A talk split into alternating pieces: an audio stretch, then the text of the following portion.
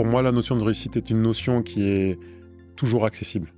On peut être déçu, on peut ne pas avoir fait ci, mais on a toujours l'opportunité de saisir une opportunité et de s'exprimer. Et si c'est pas dans les études, c'est dans le sport, c'est pas dans le sport, c'est dans l'art, c'est pas dans l'art, c'est dans ses relations humaines, c'est pas dans ses relations humaines, c'est on a toujours je pense qu'il faut garder la notion de réussite comme un, mouvement dynamique, comme une, un objectif euh, dynamique et fluide qu'on recherche en permanence.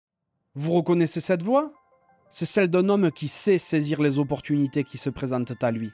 Je suis Johan Zuckmeyer et vous écoutez La Cravate, le podcast rugby où on prend le temps de discuter avec des personnalités extraordinaires. C'est un peu une bulle intemporelle où on s'autorise à échanger sur leur parcours unique parsemé de réussites et parfois d'énormes coups durs. Fils d'un papa burkinabé et d'une maman martiniquaise, c'est à Paris que naît mon invité avant de grandir au Burkina Faso avec ses deux frères et sa sœur. D'abord attiré par le tennis, il le pratique jusqu'à accéder à l'équipe nationale, mais c'est dans l'athlétisme qu'il se révèle totalement, plus précisément sur 100 mètres. Ses performances lui permettent même de décrocher une bourse olympique et de se qualifier pour les JO de Barcelone en 92 qu'il dispute à tout juste 19 ans. Quelque temps plus tard, alors qu'il effectue son service militaire, il se blesse grièvement dans un accident de parachute précipitant sa fin de carrière sportive. C'est alors qu'il approfondit un autre aspect du sport, la préparation physique. Il intègre ainsi le Stade toulousain au début des années 2000 et a depuis accompagné des générations de champions dans leur quête de performance. Vous l'aurez bien compris, je suis parti à la rencontre du tigre, Zeba Traoré. Par ailleurs dirigeant de sa propre structure, il aide des athlètes de tout sport à progresser tant au niveau mental que physique en quête de l'alchimie parfaite. Zeba est un véritable touche-à-tout. Grand sportif, c'est aussi un immense passionné de BD, d'univers fantastique ou de musique. J'ai passé un superbe moment avec Zeba et je suis certain que vous vous rendrez compte de la chance que vous avez de pouvoir découvrir cet homme intègre, cet esprit libre. Petit rappel super important, n'oubliez surtout pas d'adhérer à la Sola Cravate en vous rendant sur le lien en description de l'épisode. C'est capital pour que l'aventure continue. Comme d'habitude, si ce podcast vous plaît, vous pouvez aller le noter 5 sur 5 sur la plateforme où vous l'écoutez, laisser un commentaire sympa et évidemment le partager autour de vous. Trêve de bavardage et place à la conversation.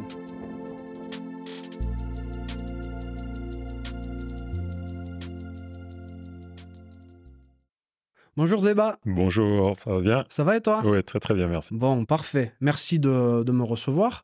Aujourd'hui, on, se retrouve à Ernest Vallon, l'un de tes lieux de travail. tu fais un peu partie des meubles hein, maintenant, il faut dire. on en parlera tout à l'heure, mais il y a plus de 20 ans que tu es dans, euh, dans ce club. Avant de commencer, j'aimerais savoir qu'est-ce que tu évoques ce lieu?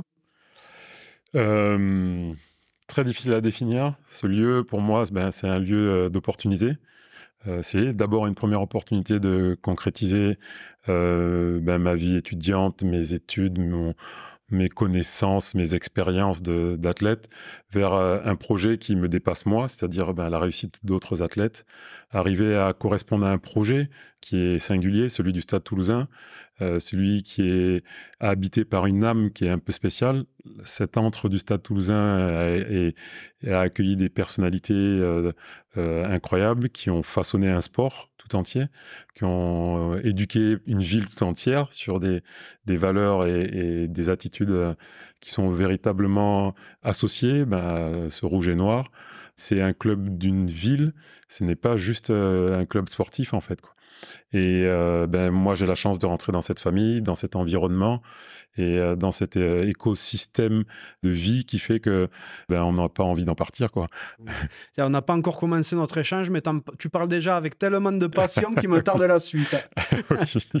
bon, pour préparer l'épisode, j'ai échangé avec quelques personnes qui te connaissent et j'ai notamment contacté Louis-Benoît Madol et il m'a dit de faire gaffe à ma démarche quand j'arriverai vers toi parce qu'il paraît que tu scrutes chaque personne face à qui tu arrives. Oui, le mouvement révèle beaucoup de choses. C'est pour ça que j'adore le mouvement. Euh, il dit beaucoup sur notre personnalité, nos intentions, nos actions, notre histoire. Et euh, j'ai depuis toujours ben, Je regarde dans le mouvement, dans la motricité, ce que je peux partager avec les gens. Des fois, ben, il y a des émotions qui passent par, qui passent par le mouvement. Le, rugby en est un magnifique révélateur. Donc, euh, j'aime beaucoup analyser le mouvement et comprendre euh, ce qui se passe dans le corps et pourquoi on utilise son corps de telle ou telle manière. Et quand il y a des problèmes, ben, trouver une solution. Et quand il n'y a pas de problème, ben, trouver le, le moyen de faire en sorte que ça fonctionne encore mieux. Tu m'as pas trouvé trop tordu quand je suis arrivé, c'est bon. C'était très bien. La démarche était équilibrée. Parfait. Donc bon, évidemment, euh, on le salue à Louis Benoît, euh, qui, est, ah était l'invité d'un épisode euh, incroyable. C'est quelqu'un de, super, vraiment. Oui, oui, humainement, une belle, un beau contact, une belle rencontre, voilà, qui résume beaucoup de choses aussi. J'en doute pas. Donc c'est vrai que ici tu fais partie des meubles, hein, comme on le disait tout à l'heure, même si t'es pas forcément très connu du grand public, parce que tu t'exposes relativement peu médiatiquement, mais tu es une sommité dans ton secteur d'activité, dans tout ce qui est euh, préparation physique. Et je sais que tu n'aimes pas ce terme de préparateur physique, donc on en parlera tout à l'heure, mais il faut bien te donner un titre. Donc euh, voilà. Mais je suis très très impatient d'en savoir plus sur toi, parce que je sais que tu as une histoire longue comme le bras, mais avant toute chose, j'aimerais savoir de quoi rêvait le petit petit Zéba Ouh là là, le, petit Zéba rêvait et espère que euh, l'évolution technique, technologique permettra de, vivre ce rêve. Euh, il rêvait d'être astronaute. C'est vrai. Donc euh, le petit Zéba voulait être pilote de chasse pour pouvoir être astronaute et s'est beaucoup concentré pendant un moment sur les maths pour être devenir un, un astronaute et ce rêve ben, a évolué avec la vie, avec la réalité, avec les, les aventures. Et, euh, mais le Zeba rêvait d'être un astronaute. Est-ce qu'on peut dire que tu es devenu un petit peu astronaute par procuration? Parce que je, t'ai vu en photo avec Thomas Pesquet déjà. Ah, c'est mon idole. C'est vrai? Oui. Non, je suis véritablement fan de tout ce qui touche euh, à l'aéronautique et l'aérospatial. Euh, donc, ma chance d'être à Toulouse sur cette double passion, l'opportunité de rencontrer des grands noms, des grands pionniers de cet univers de l'aérospatial et de rencontrer le plus emblématique euh, de leur représentant contemporain, Thomas Pesquet, euh, bah, avec qui j'ai eu l'honneur de jouer au basket, avec qui j'ai eu l'honneur d'échanger quelques mots, et avec qui je rêve d'explorer euh, d'autres dimensions liées bah, à l'activité physique, liées au sport, liées à la performance. Donc c'est une chance supplémentaire pour moi d'être ici à Toulouse. Ah, je suis sûr qu'il faisait pas le malin quand il basket avec toi quand même. oh, très très bon basketteur, un très bon ah, basketteur. une, une, belle culture du, du, jeu, puis un tempérament ancré, et puis un bon niveau technique et une belle adresse. Donc bon, Thomas Pesquet. Ah, c'est insupportable ces gens-là parce qu'ils sont bons dans tout ce qu'ils font. ça m'énerve. Il laisse pas beaucoup de marche. Ah, c'est dingue. Et qu'est-ce qui t'a tiré dans ça quand tu étais petit, dans l'aérospatial, le, euh, mon univers parallèle est un peu particulier. J'ai un univers euh, qui est autour de la bande dessinée. Je suis un grand fan de bande dessinée. Je collectionne euh, les bandes dessinées de l'univers Strange, Marvel, euh, DC Comics.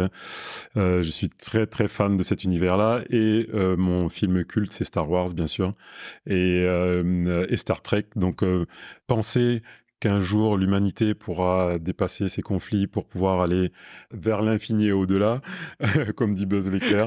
je suis euh, le premier adhérent, partisan, vivement qu'on découvre une planète pour euh, euh, projeter notre potentiel vers une autre dimension que les conflits. Bon, tu as déjà un petit peu parlé de la BD, des comics. On en parlera bien plus tard dans notre échange, parce que j'ai eu quelques infos à ce propos aussi.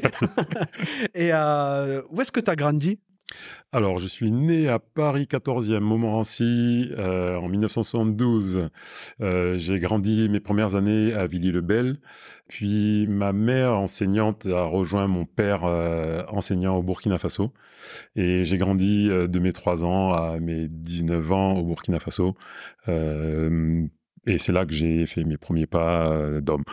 D'accord. Et, et, donc, tu es né en 72. Euh, à l'époque, le Burkina Faso ne s'appelait même pas encore comme ça. C'était la Haute Volta. C'est ça, ça s'appelait la Haute Volta.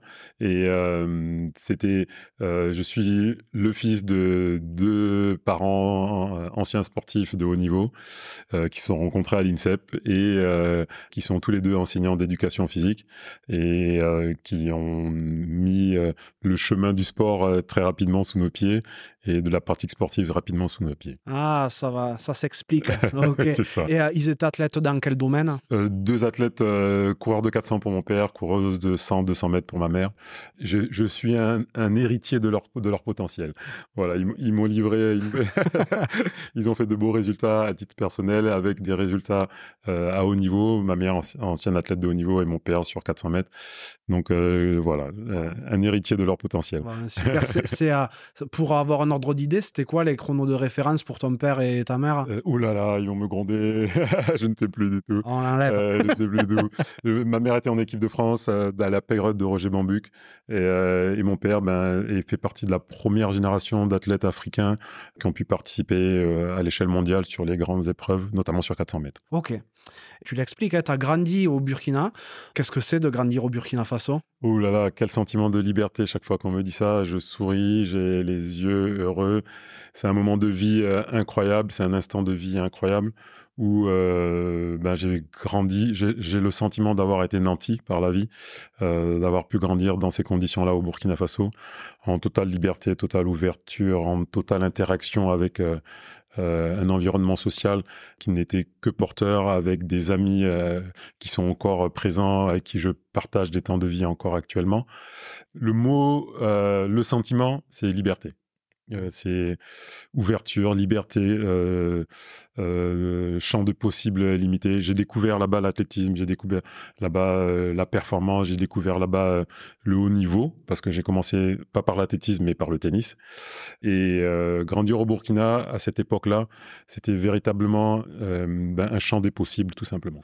C'est bizarre parce que moi qui suis jamais trop spécialement allé en Afrique, j'avais pas cette intuition-là. Ah si oui, tu veux, parce que la Haute-Volta a eu son indépendance en 64. c'est ça. Toi, tu as grandi donc dans les années 70-80. Oui, c'est ça. Et euh, moi, dans mon idée, euh, c'était à l'époque un pays pas du tout développé, où voilà, c'était presque, la misère. Quoi. C'est c'est- ben, c'est le paradoxe de, ce- de ce pays, en fait, quoi, qui porte bien son nom, la terre des hommes intègres. C'est-à-dire que c'était un pays extrêmement pauvre où euh, le lien social donnait une richesse de vie inimitable, irremplaçable. On ne dormait pas dehors. La pauvreté n'était pas la misère. Ne pas avoir des moyens ne signifiait pas ne pas avoir accès aux choses. C'est un des pays les moins développés de la planète, avec les ressources les moins bien exploitées de la planète, qui a besoin d'être structuré, qui a besoin d'être accompagné. Et euh, euh, c'est un pays qui permettait et qui permet, je pense encore aujourd'hui, ben, de rêver à créer des choses et où la mixité sociale était de fait en fait quoi. Moi j'avais beaucoup de ressources du fait d'avoir une, euh, mère enseignante française qui avait des ressources euh, françaises pour vivre en Afrique, qui nous a élevés avec euh, des moyens que j'estimais élevés au regard de la, population. Et mais comme mes amis qui avaient moins de moyens, il n'y avait pas de distorsion de d'interaction, de relation. Euh, on a vécu les mêmes choses. Je suis allé me balader en brousse les pieds nus. Je suis allé chasser en brousse les pieds nus. Découvert des amis qui m'ont appris la vie. J'avais plus que matériellement, mais euh, humainement, ils m'ont apporté euh, dix fois plus et tout ce qu'il me fallait pour construire euh, les valeurs qui sont les miennes aujourd'hui. Donc j'ai un sentiment de liberté et de richesse. J'ai beaucoup aimé cette phrase que tu as eue, que la pauvreté n'était pas la misère. La pauvreté n'est pas la misère. Malheureusement, je pense que on peut oublier ou ne, ce à, à, quoi on peut arrêter de faire attention, parce que ben, j'ai une famille qui a eu accès à l'éducation, j'ai une famille qui a, été portée par ce moule de construction, de créativité. J'ai des oncles qui ont fait des études incroyables dans un pays très pauvre. J'ai un oncle qui est chirurgien de haut niveau. Ce n'est pas parce qu'on est pauvre que on ne peut pas accéder à des options, à des opportunités ou se les créer. Mais c'est pas parce qu'on est capable de créer les choses, de se dépasser et euh, de, se révéler euh, ben, qu'il ne faut pas trouver ou accepter l'aide qui nous permet de structurer notre pays, de nous de mettre en forme un environnement pour que euh, ben la jeunesse évolue. Hein. La clé de l'éducation était importante à l'époque, elle est encore plus importante aujourd'hui. Et je pense véritablement que c'est un des axes sur lesquels le Burkina était très très très engagé. Euh, c'était plus important d'avoir euh, le bac euh, au Burkina Faso que d'être un athlète de haut niveau. Hein. Quand je rentrais avec une médaille, ben, on me disait c'est bien, bravo, une petite tape dans le dos. Par contre, si ma note était mauvaise, alors là, c'était c'était comme si j'hypothéquais mon, mon avenir en fait. T'as des frères et sœurs? Oui, j'ai deux frères et une sœur. un frère Kirsi qui a un an de moins que moi, un autre frère Toku qui a quatre ans de moins que moi et ma sœur Martina qui a huit ans de moins que moi. Ils sont, ils sont en France, au Burkina Oui, on, alors non, je dis oui, non.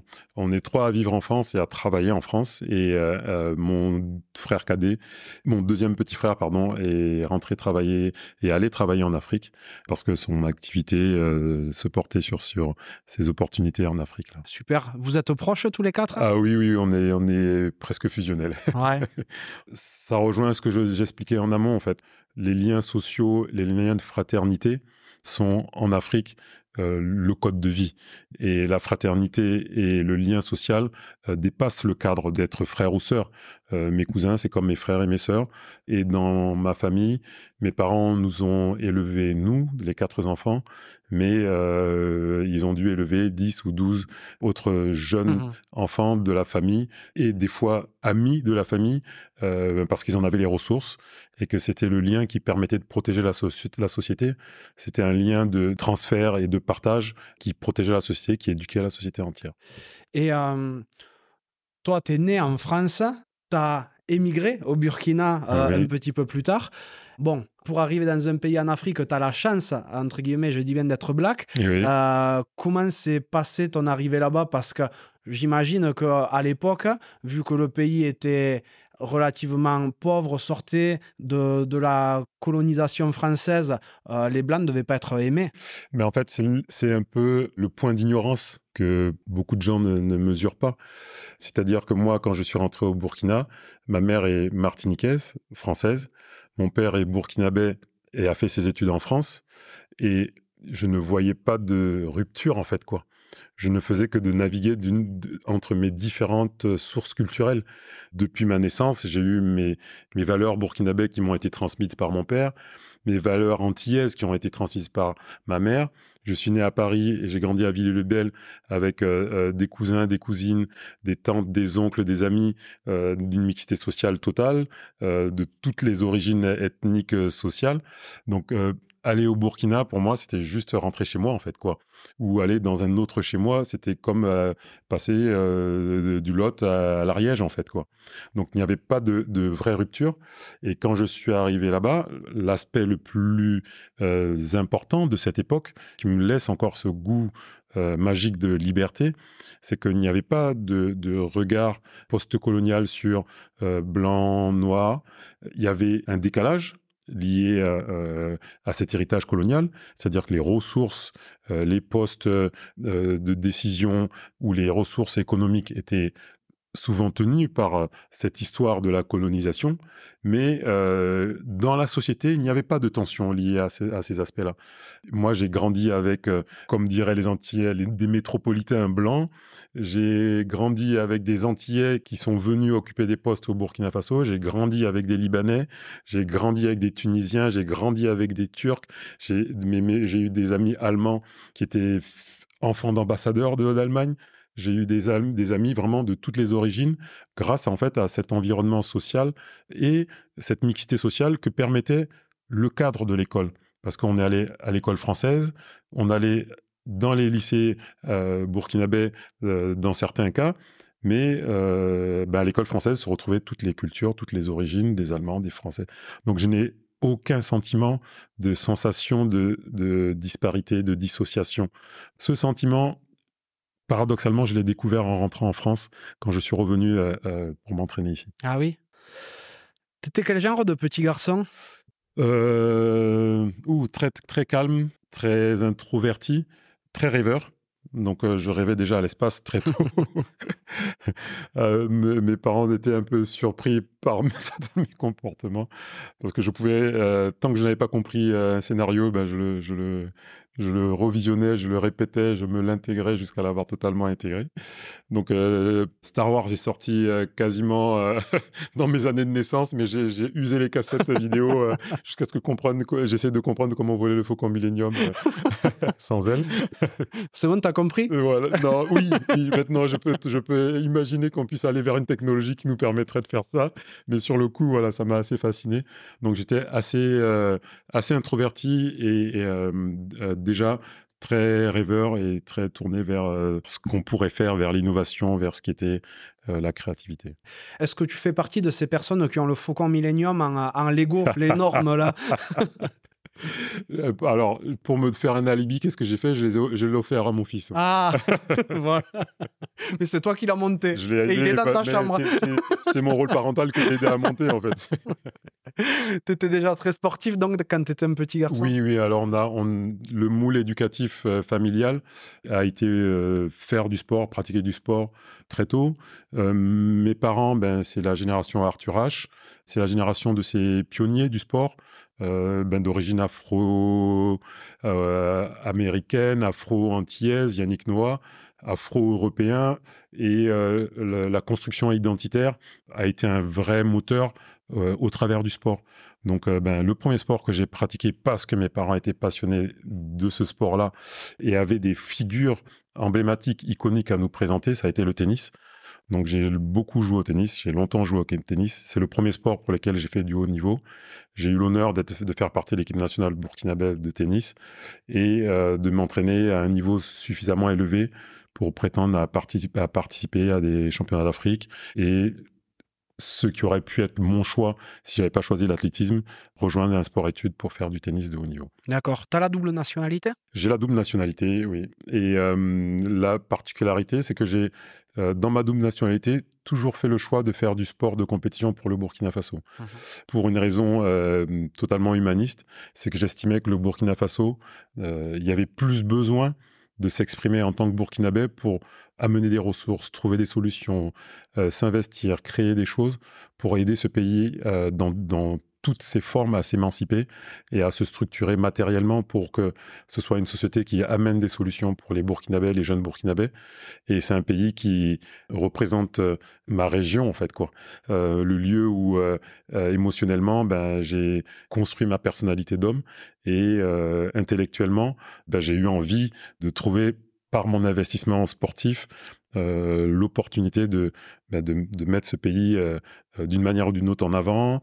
Et quand je dis pays, je parle des, gens, je parle des hommes, je parle des, Burkinabés, qui sont une société humainement tellement riche que bah, je ferai toujours tout pour que le positif en émerge. Quoi. Oui, c'est vrai que Évidemment, on en parlera tout à l'heure, mais tu as encore aujourd'hui des actions euh, à l'égard du, Burkina. Euh, tu parlais d'Arthur H. Donc, euh, pour expliquer aux plus jeunes des auditeurs ou ceux qui ne sont pas forcément intéressés par le tennis, Arthur H était un, grand joueur de tennis, l'un des premiers, sinon le premier noir à, jouer à, très haut niveau. Il a, il a, remporté trois tournois du Grand Chelem. Il les a tous remportés sauf Roland Garros. Oui, vrai. voilà. et donc, ouais, j'imagine que tu pouvais t'identifier un petit peu à lui, d'autant que c'était une forte personnalité parce que dans son après-carrière, il s'est beaucoup positionné aussi contre l'apartheid en Afrique du Sud. il a beaucoup euh, milité pour que les Noirs soient traités à égalité avec euh, le reste du monde. Quoi. Ben, euh, c'est un peu l'héritage d'aînesse que j'ai eu. Donc au Burkina, l'aîné est éduqué pour porter véritablement les valeurs euh, de la société. C'est à lui aussi, en fait, de les transmettre à ses petits frères, à ses petites sœurs quand euh, il y a une fratrie. Et euh, moi, très tôt, ben, j'ai des parents qui ont fait mai 68, qui se sont battus pour les causes sociales de la société française et mondiale, de fait. Et j'ai des parents qui ont, été dans une démarche véritablement progressiste pour l'émancipation ben, des personnes. ils sont tous les deux enseignants, ils sont c'est tous les deux des éducateurs de la vie. Euh, ma mère s'est investie euh, et continue, même à son âge, à s'investir sans limite pour l'émergence de l'éducation et l'émancipation, notamment des femmes au Burkina Faso. mon père fait partie des premiers intellectuels formés pour pouvoir administrer de manière positive le Burkina Faso et faire sortir les premières générations d'entraîneurs, d'éducateurs, d'enseignants au Burkina Faso. Donc mes références, c'était ça. Et quand on me, demandait pourquoi je m'appelais Patrice, je m'appelle Patrice, je m'appelle Traoré Zeba Patrice, je m'appelle Patrice non pas en référence au calendrier catholique, mais je m'appelle Patrice en honneur de Patrice Lumumba, qui est euh, euh, l'artisan des indépendances d'Afrique post-coloniale, et euh, en référence à ses luttes sociales. Donc j'ai été nourri à ces valeurs-là, à avoir un rôle le plus responsable possible parce qu'on est porteur en fait euh, dans nos actions d'intention qui peuvent servir la société. Et euh, donc très très jeune, j'ai été amené à cette attitude-là, euh, renforcée par un phénomène particulier, c'est que j'ai deux grands-pères qui sont militaires, qui étaient militaires de carrière, qui ont fait tous les deux deux guerres pour la France, dont une qui a servi à libérer la France, que je n'ai pas connue parce qu'ils sont morts avant que j'ai l'honneur de les connaître. Euh, c'est des valeurs qui me sont venues euh, et qui sont un peu un héritage aujourd'hui que je porte et euh, qui font que beaucoup de mes choix sont empruntés de, de cette histoire en fait. Quoi. Je sens que tu en parles avec émotion de ça. Tes grands-pères, j'imagine que c'est la guerre de 40 qu'ils ont fait. Oui, oui, c'est ça, c'est ça. C'est mon nom porte cette histoire, c'est-à-dire que je m'appelle Traoré Zeba Patrice. Traoré n'est pas le nom de famille de mon ethnie. Le nom de famille de mon ethnie, ce sont les Zébas. Les Zébas est une ethnie Bissa, l'ethnie Bissa qui est au sud du Burkina Faso. Et le nom a un sens euh, profond dans les familles, c'est qu'elle désigne l'appartenance ethnique, le, lien social, les interactions humaines euh, qu'il y a eu entre les mariages et les échanges. Donc le fait que je sois un Zéba, ça, c'est, mon identité au Burkina Faso. Et euh, ce nom Traoré s'est retrouvé dans la famille parce que ben, euh, mon grand-père, après la guerre, ben, a réussi à s'échapper des camps de concentration, il a réussi à rentrer en France, il a réussi à retourner au Burkina Faso et au recensement avec un ami malien euh, ben, le nom s'est échangé parce que ben, c'était c'était un Traoré qui s'était présenté, donc le nom est resté. Et c'est pour ça que tous les aînés dans notre famille s'appellent Zeba de prénom. Donc mon fils aîné s'appelle Zeba aussi, pour garder le nom dans la famille, parce que c'est au Burkina Faso, ça a un sens très important. Un Zeba, c'est un être humain euh, du Burkina Faso qui est Bissa, qui est originaire du sud du pays. Et euh, son lien euh, filial, c'est ado, c'est un tel, un tel, un tel. Et parce qu'il a ce lien-là, on, l'identifie dans la société et on sait quelle est sa position dans la société, on sait quel rôle il a joué dans la société. Il a une histoire, il a une existence, il a une présence. Donc ce nom a, a beaucoup d'importance. C'est pour ça qu'au niveau émotionnel, ça a fait quelque chose de particulier quand j'en parle parce que ben, c'est des choses qu'on m'a euh, enseigné, raconté, mais que je n'ai malheureusement pas eu l'honneur de vivre euh, parce que j'ai pas pu croiser, je n'ai pas pu vivre mon, grand-père. C'est magnifique et, même quand tu en parles, c'est très émouvant. En fait, le nom Traoré, euh, chez toi, n'a que deux générations et c'est sur une erreur que ça s'est arrivé. C'est un marqueur de, de, de ce qu'il se faisait. Donc, euh, il n'y a pas de violence. On, je ne le ressens pas et ne le vis pas comme une violence, comme un travestissement, etc. Ça fait partie de l'histoire, ça fait partie de notre histoire. Et moi, je le valorise. Je valorise le nom Traoré autant que je cherche à valoriser le nom Zéba si je vais au bout de mon raisonnement, ben, euh, toute cette région était une seule région, donc j'aurais pu très bien devenir un Traoré euh, juste par mariage, quoi. Mmh donc il euh, n'y a pas de, de, je ne le vis pas comme un, rejet de ce nom, c'est juste un, marqueur de l'histoire de ma vie et donc de la vie de ma famille. Mmh. C'est important d'être d'être fier de ce qu'on est. Oui, oui, de tout, sur tous les aspects. T'étais bon à l'école? Euh, Trop rêveur. Pour dire que je suis bon, je, m'arrangeais pour toujours avoir la moyenne et passer euh, et avancer. Parce que très honnêtement, j'étais vraiment préoccupé par le Faucon Millennium. Donc je travaillais, euh, mais je, je, ne, je, ne, je n'étais pas besogneux à la tâche, mais je travaillais assez bien quand même. Alors tu n'avais pas du tout le même comportement à l'école qu'au sport, parce qu'au sport, je crois savoir que là, tu étais un besogneux. Oui, ben, le sport, c'est peut-être l'activité qui m'a toujours sollicité dans une démarche de compréhension. Euh, ben, j'ai toujours, depuis tout le temps, aimé comprendre comment fonctionnait le mouvement, le corps, euh, pourquoi telle intention générait tel effet, etc. Donc j'ai passé beaucoup, beaucoup de temps, et très très jeune, à me préoccuper de, de, l'activité sportive. Et le contexte de vie au Burkina Faso le permettait. C'est-à-dire qu'on avait des rythmes scolaires qui étaient, je pense, idéal. On se levait très tôt, euh, donc on était en classe très tôt, on finissait relativement tôt, ce qui nous laissait beaucoup de temps dans les après-midi pour euh, faire des activités physiques. Et la télévision était quasiment inexistante, donc on avait trois heures de télévision à partir de 18 heures. Donc euh, il n'y avait pas les consoles, il n'y avait pas d'autres interactions que d'être sur les terrains de foot à jouer avec les copains, à jouer au volet avec les copains, à jouer au tennis avec les copains. Et on se donnait rendez-vous au tennis avec les copains de l'école au, tennis club, au TCO, qui était un certain milieu social. Et puis, dès que je sortais de là, j'allais jouer au football dans le quartier, sur la latérite avec mes copains du quartier, mmh. dès, dès, que c'était possible. Et puis, quand il n'y avait pas d'autres sports à faire, ben, qu'est-ce qu'on allait? On allait gambader ou courir dans la brousse à chasser les margouillas. C'est quoi les margouillas C'est des lézards, les pauvres, qu'on chassait à coups de lance-pierre. Donc, ça a aiguisé mais bon, je recommencerai pas aujourd'hui.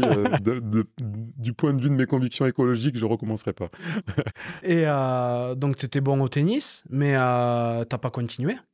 Non, le tennis, euh, vraiment beaucoup d'investissement. Je m'entraînais autant que possible au tennis, très souvent porté par un environnement qui me permettait de faire idéalement deux, trois entraînements par jour de tennis avoir eu par le tennis accès à la rhétorique de compétition, l'attitude mentale, euh, la stratégie de préparation, l'investissement. Euh, c'est comme ça que j'ai appris par le tennis, euh, les valeurs du compétiteur en fait. Donc même si j'ai eu un bon niveau avec un beau potentiel, être fort au tennis, ça supposait plus, plus d'investissement et c'est un sport qui coûte avant de rapporter. Et j'ai basculé en même temps, je faisais de l'athlétisme, beaucoup d'athlétisme, entraîné par mon oncle qui m'a formé, qui m'a appris en fait l'athlétisme. Et très rapidement, ben, c'est là que mes qualités de vitesse se sont exprimés et qu'on a vu que j'avais euh, des aptitudes pour la vitesse. Et c'est de là que le choix a dû être fait, en fait. Quoi. Le tennis coûtait de l'argent, aurait coûté de l'argent à mes parents pour m'investir. Et on m'offrait une bourse olympique pour faire de l'athlétisme. Ah Donc euh, j'ai fait le choix de la bourse olympique, ce qui permettait que mes parents orientent leurs ressources vers mes petits frères qui, eux, euh, s'investissaient dans des études et, d'autres euh, axes de progression. Bourse olympique qui n'était pas du tout galvaudée, parce qu'il faut savoir qu'à 14 ans, tu faisais le 100 mètres en 10-28. Et oui, ben, j'ai eu, euh, ma, c'est un de mes athlètes qui me l'a validé. Très jeune, j'ai fait un très bon chrono, que j'avais même oublié en fin de compte, parce que j'avais fait dans les conditions de, du Burkina, en Afrique. Je dis, bon, bah, et ça m'a valu une bourse olympique qui m'a permis bah, de me faire la passerelle vers le, Toulouse. C'est que quand j'ai cette bourse olympique, on me propose trois choix de destination. Donc Montréal au Canada, l'INSEP à Paris, mais connaissant l'INSEP de par ma vie euh, personnelle, j'avais surtout pas envie de vivre à Paris. Et on me propose Toulouse. Et pour moi, Toulouse, bah, c'était l'échelle qui se rapprochait le plus de ce que je vivais au Burkina une ville à échelle humaine où on peut interagir, où il fait bon, où il fait pas froid, où il y a plein d'avions. Il y a plein d'avions, c'est ça. Et j'ai dit Toulouse. Et c'est la raison qui m'a fait venir faire de, de, l'athlétisme à Toulouse. C'est génial. Bon, et pour que les gens se rendent quand même compte de, du chrono que tu faisais, 10-28 à 14 ans, je pense que ça doit pas être loin du record du monde, hein, parce que euh, du record de, cette catégorie d'âge, hein, je parle. Oui, c'est très, mais très honnêtement, c'est euh, euh, oui. Alors on me dit c'était la quatrième performance mondiale et tout, mais je, je n'en avais véritablement aucune conscience parce qu'à cette époque-là, ben, en fait, je faisais tous les sports. Je jouais au basket, je jouais au volley, je faisais de l'athlétisme. Et en fait, c'est cette euh, euh, multiplicité de sports réalisés qui m'ont entraîné, en fait. Et j'avais mon oncle, en fait, qui me préparait. Donc, je, naviguais sur des chronos, mais qui, moi, en fait, n'avaient à ce moment-là vraiment pas de sens parce que je m'appliquais juste à courir vite, euh, à essayer de comprendre. je m'entraînais avec des athlètes incroyables comme Franck Zio, qui a fait, les, lui, les Jeux Olympiques, deux Jeux Olympiques pour le Burkina Faso en son en longueur j'étais avec d'autres athlètes superbes et donc on n'avait pas ce regard euh, volontaire. J'ai commencé à prendre conscience la première année où en minime on m'a qualifié, j'ai été qualifié pour les Jeux de la francophonie qui avaient lieu à Paris, et c'est là que j'ai compris en fait ce que c'était de, faire du, sport de compétition. Ça n'a pas du tout marché.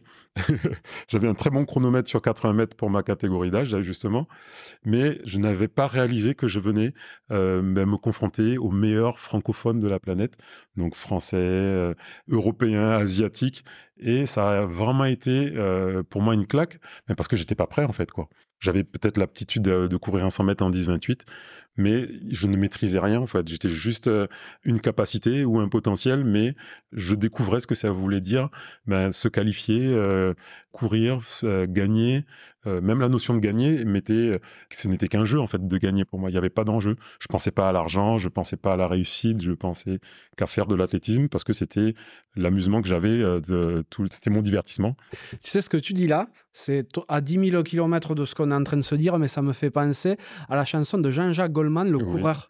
Ah oui, d'accord. Voilà. et euh, où, il, explique le, où il explique le, quotidien d'un Africain des, euh, des hauts plateaux eh euh, qui a l'habitude de courir, ou pas forcément des hauts plateaux parce que c'est sur le bord de la plage, eh mais il court en Afrique et un jour il est repéré ses parents le, le vendent entre guillemets et il part en, Europe pour courir sur un tapis, tout ça, et il se retrouve dans des stades énormes, alors qu'au départ, il courait juste sur la plage. Ben, j'allonge je, je, cette anecdote pour une raison très simple, parce que pour moi, c'est une anecdote que j'ai eu l'opportunité de faire ce chrono, euh, qu'il a été validé, qu'il a été repéré, qu'il a permis de me repérer.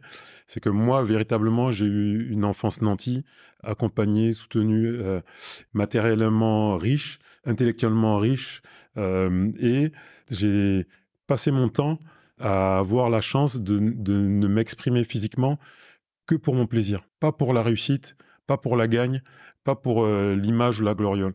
Et ça m'a permis ben, d'avoir une bourse olympique. Et quand je l'ai obtenue, mon, premier raisonnement, ça n'a pas été je vais aller vers les podiums et la réussite, ça a été ouais, voilà, c'est des ressources qui vont me permettre de continuer de m'entraîner et ça va faciliter le reste, en fait. Quoi. Et, mais je réalisais même pas, en fait, euh, toute la, Pas par naïveté, mais parce que ce n'était pas mon projet, en fait. quoi. Moi, je voulais aller dans l'espace. Ah, c'est fou.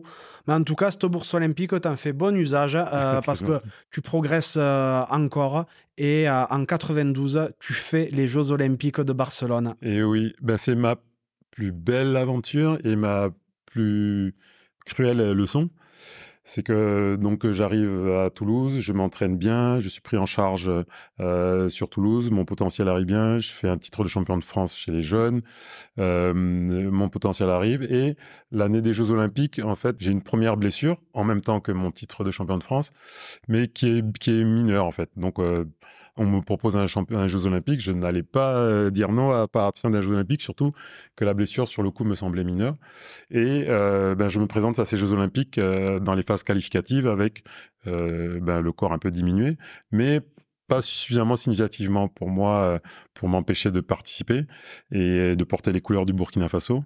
Et ces Jeux Olympiques qui sont en fait un, un Graal, un aboutissement, ben, c'est comme si dans mon esprit j'avais commencé à l'envers. C'est-à-dire que j'ai participé aux Jeux Olympiques avant d'avoir les étapes d'avant. Donc c'est aller un peu vite en fait quoi. Et je me blesse sur ces Jeux Olympiques. Donc euh, je ne finis, je franchis pas la ligne de cette ligne de 100 mètres. Et euh, ben, c'est ma première leçon de vie en fait quoi. C'est-à-dire que euh, le potentiel c'est beaucoup, mais ce n'est pas tout. Que on est faillible, euh, à cette époque, je m'entraînais tellement dur que euh, je me sentais infaillible et que la blessure n'était qu'un dépassement mental, en fait, quoi. on pouvait aller plus loin, dépasser cet état-là.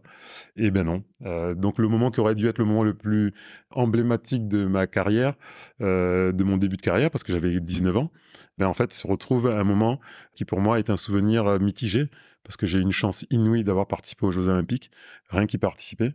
Et euh, je n'ai pas pu m'exprimer sur ces Jeux Olympiques parce que je me suis blessé. Et le drapeau que je voulais être vu et montré, c'est-à-dire celui du Burkina Faso, parce que ben, ces hommes intègres le méritaient, ben, je n'ai pas pu le montrer euh, aussi haut et aussi, aussi fort que j'aurais souhaité. Donc c'est un sentiment mitigé. Déjà, tu y étais, c'est beau. Oui, si je. Peu de monde ne pas me le dire. C'est une, une, fierté de, pouvoir avoir euh, eu accès et qu'on m'ait accordé cet honneur-là, parce que je le vis comme ça, ah, bah comme un honneur. Enfin, un honneur que tu as gagné, donc... Euh, oui, ça demande beaucoup d'entraînement et de Exactement. Et pour euh, rappeler peut-être des souvenirs à, certains, à l'époque, le, sur les, les, Jeux de Barcelone, donc en 92, le podium du 100 mètres, c'est Linford Christie en 9,96 devant Frankie Fredericks et Dennis Mitchell. Donc c'est des monstres. C'était la, la course un peu incroyable ben, avec euh, la fin de carrière de Carl Lewis, les Linford Christie qui, qui devenaient dominants sur le 100 mètres, les, athlètes mythiques euh, Brunel, euh, Winterspoon, tout, Da Silva, tous ces grands sprinteurs qui, moi, m'ont inspiré. Il y avait Bruni Surin aussi, Bruni Surin, les grands sprinteurs français, Trois balles, Marie-Rose, Sangouma. Les années 90 du sprint étaient, c'était du rock'n'roll quand je compare aux générations actuelles. C'était les premières stars de l'athlétisme. Donc euh, moi je regardais ça, c'était c'était du rêve quoi. C'était Star Wars pour moi quand je les voyais. C'était c'était pas du sport. J'avais je, n'avais même aucune intention de les battre, juste moi de m'exprimer en fait quoi. Et c'est ça qui était très marrant, c'est que je, m'entraînais dur pour moi être le meilleur, mais euh, je vivais ça comme euh, participer à un grand show en fait quoi. Après, il faut se rendre compte qu'avec les, les chronos que tu avais l'habitude de faire, certes tu étais pas forcément médaillable, mais tu avais euh, les moyens de faire largement plus que les séries. Tu oui, pouvais arriver en demi, voire peut-être en finale. À cet âge-là, sur une première participation d'une compétition de ce niveau-là, en toute intégrité, euh, l'objectif c'était de franchir la ligne et euh, euh, en fonction du chrono réalisé, avoir l'opportunité de faire une deuxième course. Mmh euh, le niveau devant était tellement stratosphérique et tellement loin de, de mon niveau de formation, d'entraînement et d'éducation que c'était véritablement un premier point d'ancrage pour apprendre la suite de ma carrière. Et malheureusement, ben, la manière dont ça s'est passé est venue créer un bridage sur la suite. Donc, voilà. Oui, la suite qui a été très problématique parce qu'après, tu pars faire l'armée. Oui, alors donc, je, entre-temps, ben, je continue quand même ma carrière d'athlète avec des résultats mitigés. Euh, je suis toujours multisport, c'est-à-dire que je joue beaucoup au basket. Euh, je, fais, euh, à un moment par saturation, ben, je fais deux saisons de basket. Je vais jouer à l'ESAD, je joue à Colomiers. Donc l'autre passion sportive, c'est le basket. Ah ouais, donc tu, continuais même en, en étant un, un, sprinter international, tu faisais du basket à oui, côté. Oui, oui, c'est une vraie passion. C'est dingue. Que, que ben, une passion de famille. Mes frères euh, sont de très très bons basketteurs.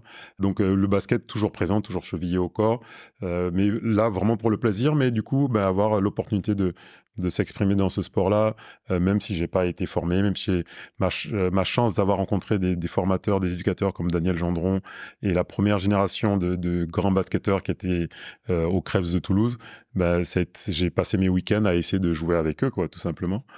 Euh, Eric Sens, qui est aujourd'hui s'occupe des féminines au Stade Toulousain, bah, on a été voisins de, de Chambray mmh. au Krebs. Donc voilà, c'est le basket une, une, une fibre présente particulière. Derrière ça, ben, pour illustrer en fait la non-frontière entre mes identités culturelles, martiniquaise, euh, euh, métropolitaine euh, française et burkinabé, c'est que je, je, dois faire mon service militaire. Donc, je tenais à faire mon service militaire en tant que Français parce que ça fait partie de, ça faisait partie des règles de la société, ça faisait partie des règles que j'estimais appartenir à notre rôle même s'il y avait, oui, il y avait le grand débat sur l'utilité ou non du service militaire, pour moi, c'était quelque chose d'important, du fait de mon histoire personnelle, de grand-père militaire, euh, du fait de mes valeurs que j'ai hérité de ça. Donc, euh, je voulais faire l'armée, mais avec un, enjeu euh, engagé. Donc, comme je finissais mes études en STAPS, en management de sport, euh, ben, mon projet, c'était si mon engagement se faisait bien, pourquoi pas faire une ou deux années d'armée. Et dans le corps qui m'attirait le plus, parce que ne pouvant pas être pilote de chasse, euh, ceux qui se rapprochaient le plus, c'était les parachutistes. Donc voilà, j'ai demandé à pouvoir faire mon service militaire chez les parachutistes. Alors juste, pourquoi tu pouvais pas être pilote de chasse? Ben Parce que j'aurais, j'aurais dû faire le cursus de formation universitaire, scolaire, plus abouti pour pouvoir vraiment devenir un pilote de chasse, qui aurait été mon, ma passion suprême. Mais j'avais une autre passion découverte grâce au STAPS à l'époque, le parapente, que j'adorais. Et le parapente me permettait ben, d'être un pilote hein, sous, ma voile. Et euh, quand le service militaire s'est présenté, je dis ben, pourquoi pas allier trois aspects mon engagement euh, personnel vis-à-vis de l'armée, euh, vis-à-vis de mon identité, vis-à-vis de ma nationalité, vis-à-vis de mon pays, qui est la France aussi, euh, et la pratique sportive, donc être un militaire de terrain actif, et la passion suprême, être dans l'air, voler, pouvoir être shooter ou parachutiste. Donc ça a été la motivation de fond et intime de, de, faire mon service militaire en tant que parachutiste. Donc tout s'est très bien passé jusqu'à ben, un accident de saut dont je réchappe pour des raisons qui appartiennent à l'être supérieur euh, qui nous guide au-dessus, parce que je fais une chute avec une tétraplégie régressive. Donc, euh, je reste tétraplégique mais par compression médulaire, cervicale. Donc, en gros, j'ai écrasé ma moelle épinière mmh. euh, lors de l'atterrissage. Sur le coup, je m'en rends pas compte. Je fais avec. Enfin, je m'en rends bien compte parce que j'étais pas très bien. Je ressaute le soir même pour euh, avoir mon brevet de, parachutiste euh, parce que sinon, ben, si je fais pas mon septième saut de nuit, ben, je n'avais pas le droit de rentrer avec mon béret et mon, et mon mes, mes, ailes. Mmh euh, et c'est là que je me rends compte qu'il y a quelque chose qui va vraiment pas parce que mon corps euh, ne répond pas comme euh, il sait répondre, comme le sprinter que j'étais savait répondre. Mmh et c'est là que je, je vais faire les, les, différents examens pour évaluer mon état. Et c'est là qu'on se rend compte que ben, je suis pas passé loin de la tétraplégie ou de la, de la paralysie parce que ben, j'avais écrasé ma moelle épinière. Ah ouais. avec des séquelles que j'ai réussi à faire régresser. Et ces deux événements de la vie qui sont deux accidents, c'est-à-dire ma, blessure aux Jeux Olympiques et cet accident de parachute, qui sont au cœur en fait de ma, de ma philosophie et de ma pensée d'entraîneur actuel. Oui, parce que tu parles de cette tétraplégie régressive. A priori, tu es presque un, mystère de la médecine parce que euh, les examens prouver quasiment qu'il n'y avait aucune raison que tu puisses tenir debout. Ben, j'ai fait des potentiels évoqués, j'ai fait tout plein de tests parce que sur le coup, on ne m'a pas cru. C'est-à-dire que, alors, la particularité, c'est que c'était une période où, de manière euh, intime et discrète, je me préparais à pouvoir me qualifier pour les Jeux Olympiques d'Atlanta. Donc, je m'entraînais beaucoup avant d'aller à l'armée. Et euh, euh, lors de cet incident, ben, à part une condition physique, un angle de chute, je ne sais pas quelles raisons les, facteurs ce sont une attitude personnelle mentale. C'est-à-dire que quand j'ai vu que l'accident allait se produire ben, en tant que sportif j'ai répété les gestes qu'on m'a euh, enseigné en tant que, militaire. Euh, ben, quand vous êtes en danger, on secoue la voile, on vérifie sa voile. Je n'ai pas paniqué, j'ai pas eu peur. Je me suis juste concentré pour répéter les gestes qui, qui de fait, m'ont sauvé aujourd'hui, je pense. Et étant dans un état physique bien particulier qui m'a permis d'encaisser le choc, ben, euh, cet incident a eu des effets mineurs sur moi. Oui, mineur. je suis Par rapport à ce qu'ils ont oui, voilà, c'est hein. ça, c'est ça. Et euh, donc, euh, ben, je suis resté un certain temps à l'hôpital l'arrêt suite à, cet incident, quand on s'est rendu compte que j'avais eu ce, niveau de traumatisme. Et ma chance aussi, c'est que ben, j'étais encore sportif de haut niveau à l'époque et j'ai pu interagir avec euh, les médecins qui m'entouraient, qui m'ont accompagné, le docteur Thomas, le docteur Turblin, qui, grâce à, leur démarche, m'ont permis de vraiment me rendre compte ben, qu'il m'était arrivé un accident. Sinon, je suis resté longtemps dans un espèce de déni, euh, pensant ben, que ça allait revenir. Et ça fait partie de ces éléments-là, en fait, qui m'ont convaincu que euh, le cerveau humain, il est tellement plein de ressources, il y a tellement de solutions. Quand on a l'opportunité, en fait, d'aller chercher ces ressources, comme ça a été mon cas, hein, euh, d'autres personnes n'ont pas cette chance ou cette opportunité, ben en fait, euh, ben on peut, on peut pas inverser le sort, mais on peut trouver d'autres solutions. Mmh, bien sûr. C'est à ce moment-là que toi, dans ta tête ou peut-être même physiquement, tu fais le, le, switch entre être athlète et devenir euh, le transmetteur de, de savoir? Ben à ce moment-là, j'avais déjà commencé, j'étais déjà très attiré par transmettre. Et j'étais encore tête de haut niveau, donc je le faisais euh, de manière incomplète. Mais euh, euh, quand j'ai cet accident, la première chose que je vais faire, c'est me réparer, refonctionner. Dans un premier temps, c'était ma motivation de redevenir un athlète de haut niveau. Et je travaille avec ben, une de mes meilleures amies, qui est Alexandra Palas, qui est ostéopathe ici à Toulouse.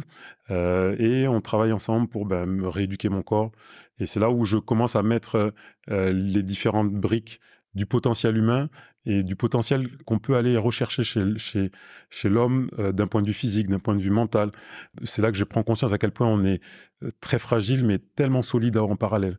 Euh, c'est là où je prends conscience que bien orienté, le corps a une capacité de déploiement qui est peut-être fois supérieure à ce qu'on pense soi-même en fait quoi. C'est pour ça que pour moi quand je dis que c'est anecdotique que j'ai pu être pris sur un chrono en 10-28, 10-24, je, ben, ça ne représentait rien pour moi à l'époque parce que c'était juste mon corps qui courait en fait quoi. J'avais pas j'avais pas l'intention de faire ce chrono là. Et c'est là où je mets vraiment tout en, corrélation et que je superpose euh, l'avenir sur mon état. Ben, je ne peux plus redevenir un athlète de haut niveau comme j'en avais l'ambition. Je pourrais plus participer aux Jeux Olympiques parce que mon corps ne répond plus avec le niveau de, d'activation et de ressources nécessaires pour euh, courir un 100 mètres de très haut niveau. Et euh, ben, sauf que je sais des choses et qu'on commence à me poser des questions. Je me mets à entraîner, je me mets à rencontrer des talents qui se mettent à me faire confiance. Et quand je, je, je rentre dans cette interaction-là, ben, c'est là que ben, moi j'atteins le, le, lieu de richesse. Euh, c'est que j'ai une expérience, j'ai des connaissances que j'aiguise en plus par du savoir universitaire en, en me formant. Et euh, je me rends compte que ben, je peux rendre service à d'autres, je peux transmettre mes connaissances, je peux transmettre euh, mon expertise, je peux transmettre mon expérience, et que ben, si c'est pas moi qui suis champion olympique, ça sera un autre, et que c'est le même plaisir pour moi en fait, quoi, uh-huh. qu'un autre soit champion olympique, parce que je suis son allié, que j'ai participé, et surtout qu'il m'a fait confiance, et c'est devenu mon moteur en fait, quoi, à partir de ce moment-là. J'ai expliqué au, début de notre échange, quand je te présentais, que euh, tu étais préparateur physique, mais que tu n'aimais pas ce terme. Et euh, c'est vrai que pour toi, ce que tu apportes, c'est euh, c'est pas que de la préparation physique. Non, parce que préparateur physique, c'est pour euh, la, grille salariale, c'est pour la ligne euh, comptable, c'est pour nous donner un rôle, une, identité, c'est très important. Mais euh, on ne prépare pas des muscles uniquement, on ne prépare pas un corps, on ne prépare pas des os, on prépare un cerveau, on prépare des émotions, on prépare des intentions, on prépare des choses qui sont beaucoup plus subtiles, qui font qu'elles s'expriment par le corps par le physique. Mais moi, au départ, au départ je m'adresse à des, êtres humains qui, euh, intentionnellement, me font confiance. Donc, euh, c'est un lien psychique, psychologique, émotionnel qui est au départ, en fait, de, du physique. Donc, euh, j'aime le terme d'entraîneur parce que c'est un mot qui, pris littéralement, porte beaucoup de choses. On amène à ou vers ou en direction d'eux. On entraîne les gens vers des, axes qui correspondent à leurs intérêts, leur potentiel.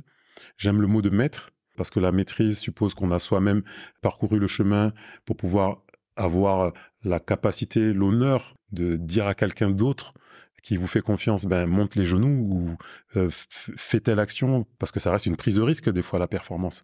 Donc euh, pour moi, c'est deux termes qui ont beaucoup beaucoup de sens, mais qui dans la société aujourd'hui ne portent plus toute euh, la profondeur euh, originelle. Donc on est préparateur physique, mais ça c'est comme ça que je me présente de manière générique. Mais moi, j'entraîne des émotions, j'entraîne des intentions, j'entraîne un cerveau humain, j'entraîne une personnalité, j'entraîne un caractère. Et c'est ça qui fait que ça se, révèle, dans le physique, en fait.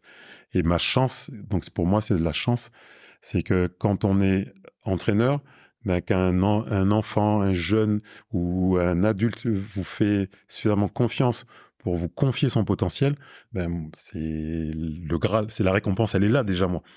Peu importe qu'il soit champion du monde ou champion olympique, hein, le simple fait qu'il me fasse confiance, moi j'ai déjà ma récompense. Hein. Mmh. Ce que tu dis là, je trouve que ça, que ça a vraiment beaucoup de sens. Évidemment, il y a des années que tu y travailles dessus, mais j'ai lu ou entendu, je sais plus, une interview de Cédric Doumbé, euh, qui est bon, le, combattant euh, qu'on connaît tous, hein, adoré par certaines, détesté par beaucoup. Mais ce qu'on ne peut pas lui enlever, c'est que c'est un grand champion. Et euh, ce qu'il explique, c'est que c'est pas le meilleur physiquement parce que il tombe des fois dans les quand il s'entraîne sur des, des, types qui ont dix fois ses capacités physiques, mais que euh, mentalement ces gars-là, le jour des rendez-vous, ils y sont pas. Et lui, l'alchimie qu'il arrive à trouver, je dis bien pourquoi je parle d'alchimie, c'est parce que c'est un terme qui te tient à cœur aussi, je crois. L'alchimie qu'il arrive à trouver entre le mental et le physique, c'est ce qui fait de lui le champion qu'il est. Alors que au départ, c'est pas le meilleur physiquement. Exactement ça. Bah, toute ma carrière est, en interaction avec cette réalité-là. C'est que j'ai vu de grands rugbyman euh, devenir les plus grands rugbyman de la planète en n'étant pas les meilleurs athlètes de cette planète. Euh, sinon, bah, les, champions, les Fidjiens seraient champions du monde. Hein. Mmh, c'est vrai. les Fidjiens sont pour moi l'expression athlétique euh, potentielle, une des expressions athlétiques potentielles les plus élevées qu'on puisse croiser dans l'univers euh, rugby. Et si ça suffisait d'être juste un super athlète, il y a beaucoup de choses qui seraient simples, qui se résumeraient. au Burkina Faso, j'ai gagné des titres, etc. Mais je suis pas persuadé qu'il n'y ait pas un gamin plus rapide, plus fort, plus doué que moi athlétiquement. Il n'a juste pas eu l'opportunité d'exprimer ce potentiel-là. Donc, euh, l'exprimer, ça suppose quoi? C'est qu'il rencontre un éducateur qui lui fasse prendre conscience de ce potentiel, que cet éducateur le guide mentalement, le guide émotionnellement, le guide euh, dans ses coordinations euh, psychiques fines, c'est sa cognition fine, pour qu'il utilise ses ressources et devenir euh, un être capable d'utiliser ses ressources pour courir, sauter, lancer. Mais s'il ne rencontre pas cet éducateur, s'il ne rentre, pas dans cette école, s'il ne rencontre pas cette académie, son potentiel, il, est, il reste là où il est, avec tout le physique qu'il a en fait. Et c'est pour ça que très jeune, moi, j'ai eu conscience de ça. C'est pour ça que je n'ai jamais été très marqué par mes propres résultats comme un fait de réussite, parce que sur Terre, il y a plus rapide que moi, j'en suis convaincu. C'est pas parce que j'ai été champion de France qu'en France, il n'y avait pas un coureur plus rapide que moi à ce moment-là. Il n'a simplement peut-être pas choisi de faire du 100 mètres et qui jouait peut-être au tennis, au rugby ou au ping-pong et que sa passion était dans, dans ce sport-là, en fait. Quoi. Ou peut-être qu'il était sur la ligne de départ avec toi ce jour-là, mais que euh, mentalement, il, ne suivait pas. Euh, Exactement. il, n'avait pas le mental qui suivait son physique. À côté de moi, il y avait de très très grands sprinteurs qui, les séries d'avant, avaient fait des chronos stratosphériques. Mais moi, j'étais dans mon objectif, dans ma bulle, avec euh, mon intention d'utiliser mes ressources de manière la plus efficace. Et je n'ai ça n'avait pas d'incidence pour moi qu'il fasse 10-40, 10-50, alors que moi je courais en seconde la série d'avant. Euh, j'ai juste libéré mon potentiel au moment-là et avec des intentions les plus simples. Mais ça, c'était mon fond de, personnalité, c'était mon caractère, c'était mon mental, qui sont euh, l'héritage euh, ben, de mes parents, de mon oncle qui m'a entraîné, de mes amis qui m'ont dit ben, Zéba, tu es capable de faire ça, fais-le, qui ont aiguisé la confiance que j'avais en moi, qui ont renforcé la détermination de ben, quand tu souffres, ben, c'est bon, c'est là que ça commence à, progresser. La C'est des choses qui ne sont pas physiques en fait et qui sont le moteur de la performance selon moi. Et avoir un athlète qui a confiance en soi et qui a la détermination euh, de mettre en jeu son potentiel athlétique, ben, c'est la réussite d'un entraîneur pour moi. Je comprends tout à fait. Euh, donc, cet accident de, parachute, pour en revenir chronologiquement là où on en était, euh, c'est dans les années 94, 93-94 Oui, c'est ça. C'est euh, avant Atlanta, 98. 96, 96, ouais, voilà, c'est ça, c'est ça. Tu switches vraiment vers la prépa physique à ce moment-là tu commences à suivre des, athlètes, certaines te font confiance, et c'est en 2000 que tu arrives au stade toulousain. Alors, est-ce qu'auparavant, tu as des expériences professionnelles ou pas spécialement? Non, en fait, à ce moment-là, je, n'avais pas vraiment de projet. J'ai une filière, je sors de la filière STAPS, Management du Sport, je voulais faire de l'événementiel humanitaire notamment en direction du Burkina Faso. Mhm. Et donc, euh, j'accompagnais beaucoup de projets, j'essayais d'accompagner ou de créer des projets qui permettaient de créer au Burkina Faso une académie du sport pour euh, ben, l'éducation, hein, qui est une des valeurs sur lesquelles moi je suis profondément ancré. Et euh, dans ce scénario-là, j'ai beaucoup travaillé à essayer de trouver un événement sportif qui permettait de générer de l'argent ça a été une expérience un peu mitigée parce qu'on a réussi à créer des événements de qualité et de très haut niveau, comme le Music Jump. On a fait venir quasiment les plus grands perchistes mondiaux à Toulouse pour euh, sauter, pour récolter des fonds qui à la fin devaient servir au Burkina. Mais euh, malheureusement, ben, dans ce genre d'événement, ben, si on paye tout le monde comme il faut, il reste très peu d'argent pour l'association, le projet humanitaire. Donc ça correspondait pas trop l'événementiel humanitaire. Et euh, donc un peu déçu par cette aventure-là, j'ai commencé à, je commençais à entraîner. Et c'est là où véritablement d'avoir eu un noyau dur de jeunes sprinteurs. J'ai eu euh, euh, l'honneur de travailler avec Romain Ménil, qui était euh, oh. ouais, parmi les meilleurs perchistes français du, au monde à l'époque. à l'époque, il se tirait la bourre un peu avec Jean Galfion. Hein. Avec Jean Galfion.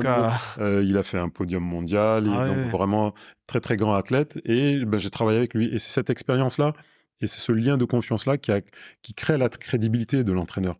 Au départ, en fait, on peut avoir les meilleures méthodes du monde, les meilleurs systèmes du monde.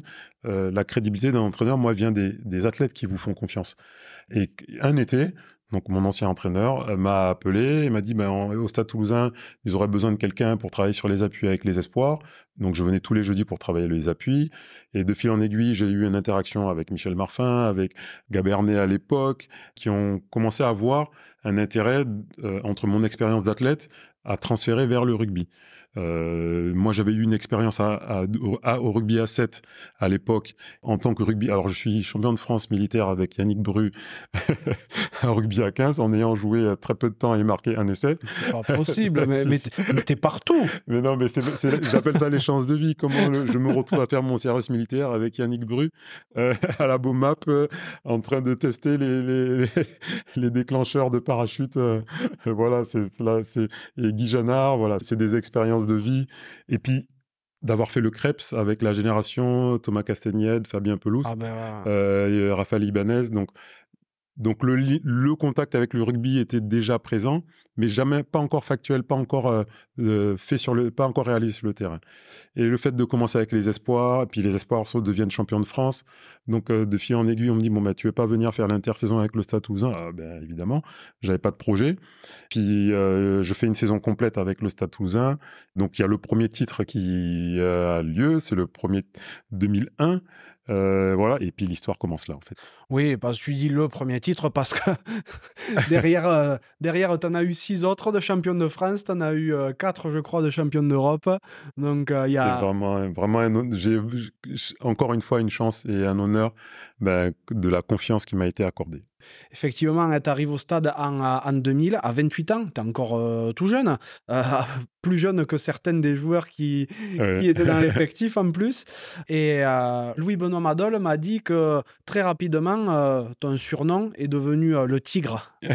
il m'appelle le Tigre, le Zé, ça c'est tiré du sautoir. comme j'ai un monde parallèle, j'identifie rapidement les joueurs au règne animal et je leur adosse des qualités athlétiques souvent liées avec ceux du règne animal. Donc ça va du gorille au jaguar, au tigre. Voilà, donc moi... Ça va, ça reste solide quand même. c'est pas, c'est pas le, Loir ou le, à Toulouse, paresseux. À, Toulouse, on sort rarement de la fourchette euh, léopard, tigre, quoi. ouais, t'es plus dans le, dans, le, dans le chasseur que dans le chassé, quoi. Oui, oui, non, la prédation est plutôt de, notre côté et avec des capacités athlétiques associées. bon, alors ça va. Et, euh, et toi, toi d'où ils viennent tes surnoms? Le tigre, ça vient de quoi pour toi? Euh, ben, Parce que je...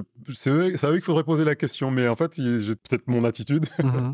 je suis un peu solitaire. Ouais. Euh, un peu électron libre. Je, ça doit faire partie. Et puis j'ai vraiment cette euh, vision euh, très déterminée en fait des actions et, et une charge, être capable d'être déterminé dans sa charge de travail. Tu as vu beaucoup de générations de joueurs passer hein, depuis 2000. Tu as connu la, professionnalisation du rugby. Toi, tu t'es aussi professionnalisé en même temps. Comment tu as su évoluer dans ce monde? Parce que les physiques des mecs ont changé, les exigences envers eux ont changé, les, les exigences envers toi ont changé parce que ton poste a été très mouvant depuis maintenant plus de deux décennies. Comment tu as su t'adapter à tout ça? Ben, encore une fois, avoir d'abord l'opportunité d'avoir des managers un environnement qui est stable et qui intègre sa propre évolution dans le projet de performance. J'ai passé beaucoup de temps avec Guy Noves et euh, je, je, il n'y a pas encore le même temps, mais avec Hugo Mola, ça va faire euh, euh, depuis 2012. Donc ça commence à faire des années où ben, on interagit avec les leaders du groupe, les décideurs du groupe, les organisateurs du groupe qui vous font confiance et qui attendent de vous en fait euh, euh, vos compétences, vos ressources, votre engagement. Donc ça, c'est véritablement le. J'ai la chance d'avoir eu cette stabilité et l'évolution qui a été du professionnalisme jusqu'à l'hyper professionnalisme actuel.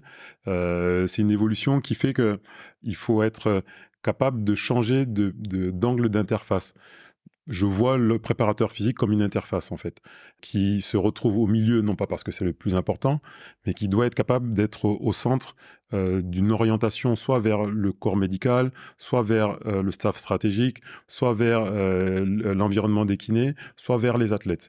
Et si on est cette interface-là, ben, on peut communiquer en fait, on peut interagir, on peut échanger, on peut être celui qui reçoit et travaille à créer des solutions. Et euh, j'essaye de toujours me positionner comme ça, comme étant une interface euh, ben, entre euh, l'athlète et les objectifs stratégiques.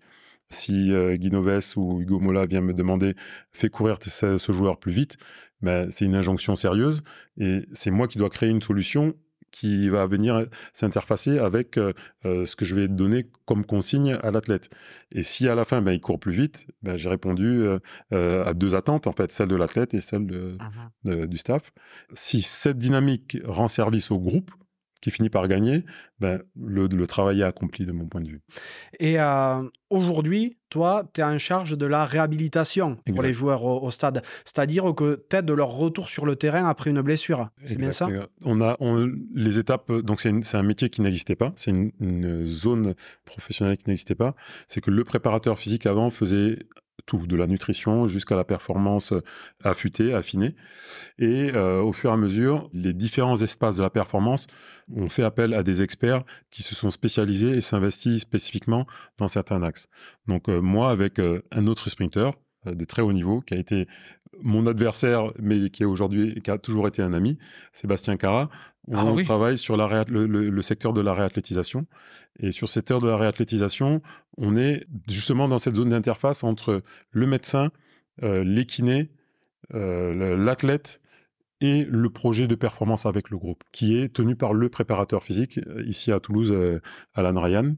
Et dans cette position-là, ben, mon expertise, c'est après la rééducation, de mettre en œuvre les premières étapes de reconstruction de l'athlète pour que cet athlète passe entre les mains de Sébastien Cara, qui va continuer de construire le sportif qui va devenir ou redevenir le rugbyman qui va euh, jouer le week-end ou euh, le match suivant.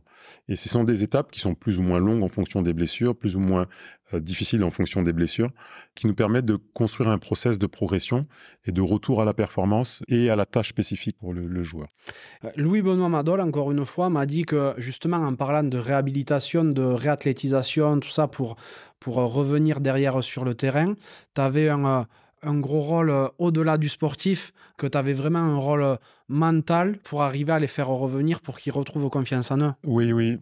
Euh, les, compétiteurs, les athlètes de haut niveau, c'est véritablement des, des, mécanismes psycho-émotionnels.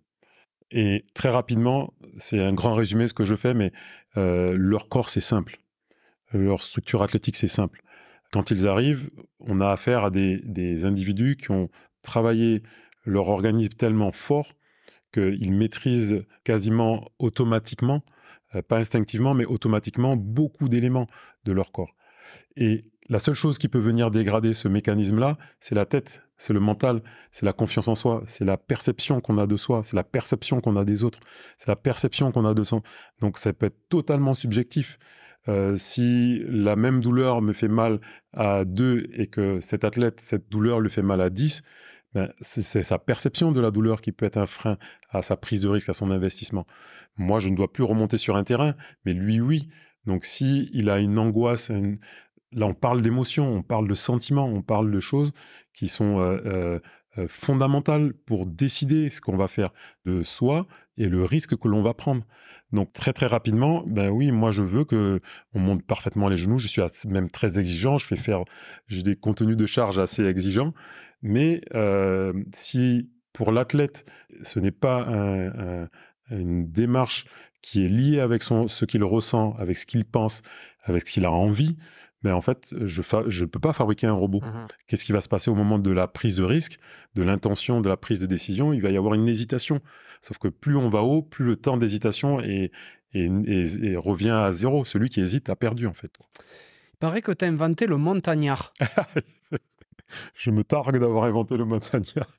Mais bon, oui, non, le montagnard, euh, euh, j'ai eu, un moment besoin d'utiliser un outil qui permettait aux athlètes rugbyman de comprendre euh, leur potentiel et de leur faire ressentir la limite de ce même potentiel. Donc j'ai mis au point un exercice qui leur permettait, ben, grâce à un tapis de course, bah, de vivre ce que c'était euh, bah, la mise en échec de leur potentiel, tout simplement. Donc, euh, si on a une capacité euh, aérobie maximale à 10 km/h, ben, je crée un coefficient de charge grâce à la pente. Et la nature étant bien faite, on a des, des, des zones physiologiques bien précises qui nous font décrocher. Et ce n'est que l'entraînement, la technique et le mental qui nous permettent de dépasser ces zones de, de contrainte. Et euh, donc le montagnard est, un procédé euh, assez, assez exigeant que j'ai développé pour apprendre à dépasser ces limites. D'accord, je, je, vois le, je vois le genre de torture que ça doit être. Ça. Donc oui, on a dû en parler assez souvent. Et euh, j'ai l'impression un peu qu'il y a deux mondes hein, qui vont s'opposer dans, le, dans la prépa physique. Tu vas avoir ceux qui vont être focus sur la performance du corps, uniquement du corps euh, par rapport euh, les données euh, les données chiffrées et il y a ceux comme toi, peut-être les largement plus minoritaires qui vont essayer de faire concorder beaucoup de paramètres entre eux parce que on en a tous des exemples de prépa physique qui n'en ont rien à faire du, du mental de l'athlète et qui sont là pour la performance au sens brut du terme, sans penser aux conditions qui peuvent advenir à côté. Quoi. Mais en fait, pour moi, il n'y a pas de jugement. Euh, c'est comme comparer un médecin installé en ville qui a le temps de voir ses patients et un urgentiste.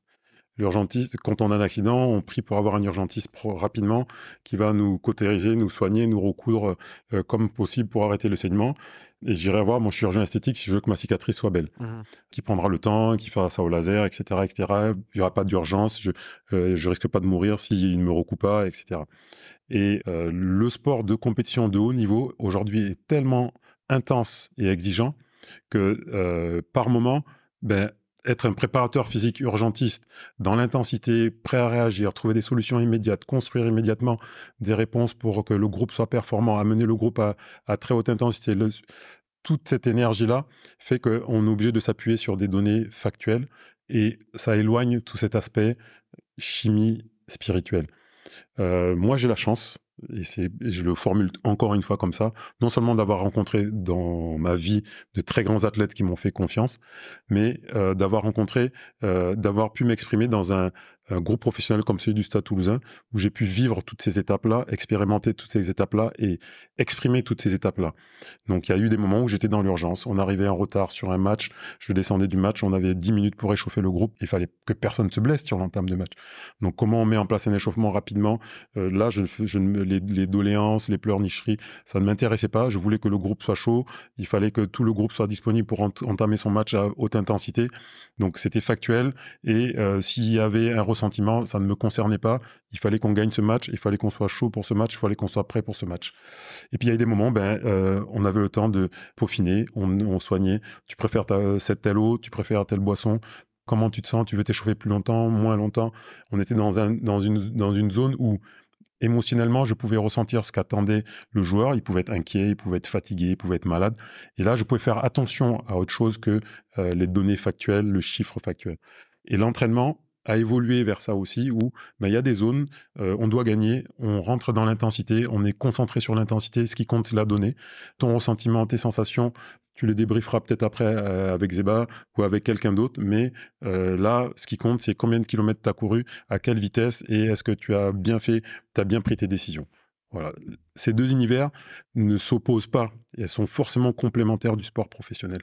Et c'est aujourd'hui le luxe et la chance qu'on a au Stade toulousain, c'est que c'est un environnement que permet en fait le Stade toulousain.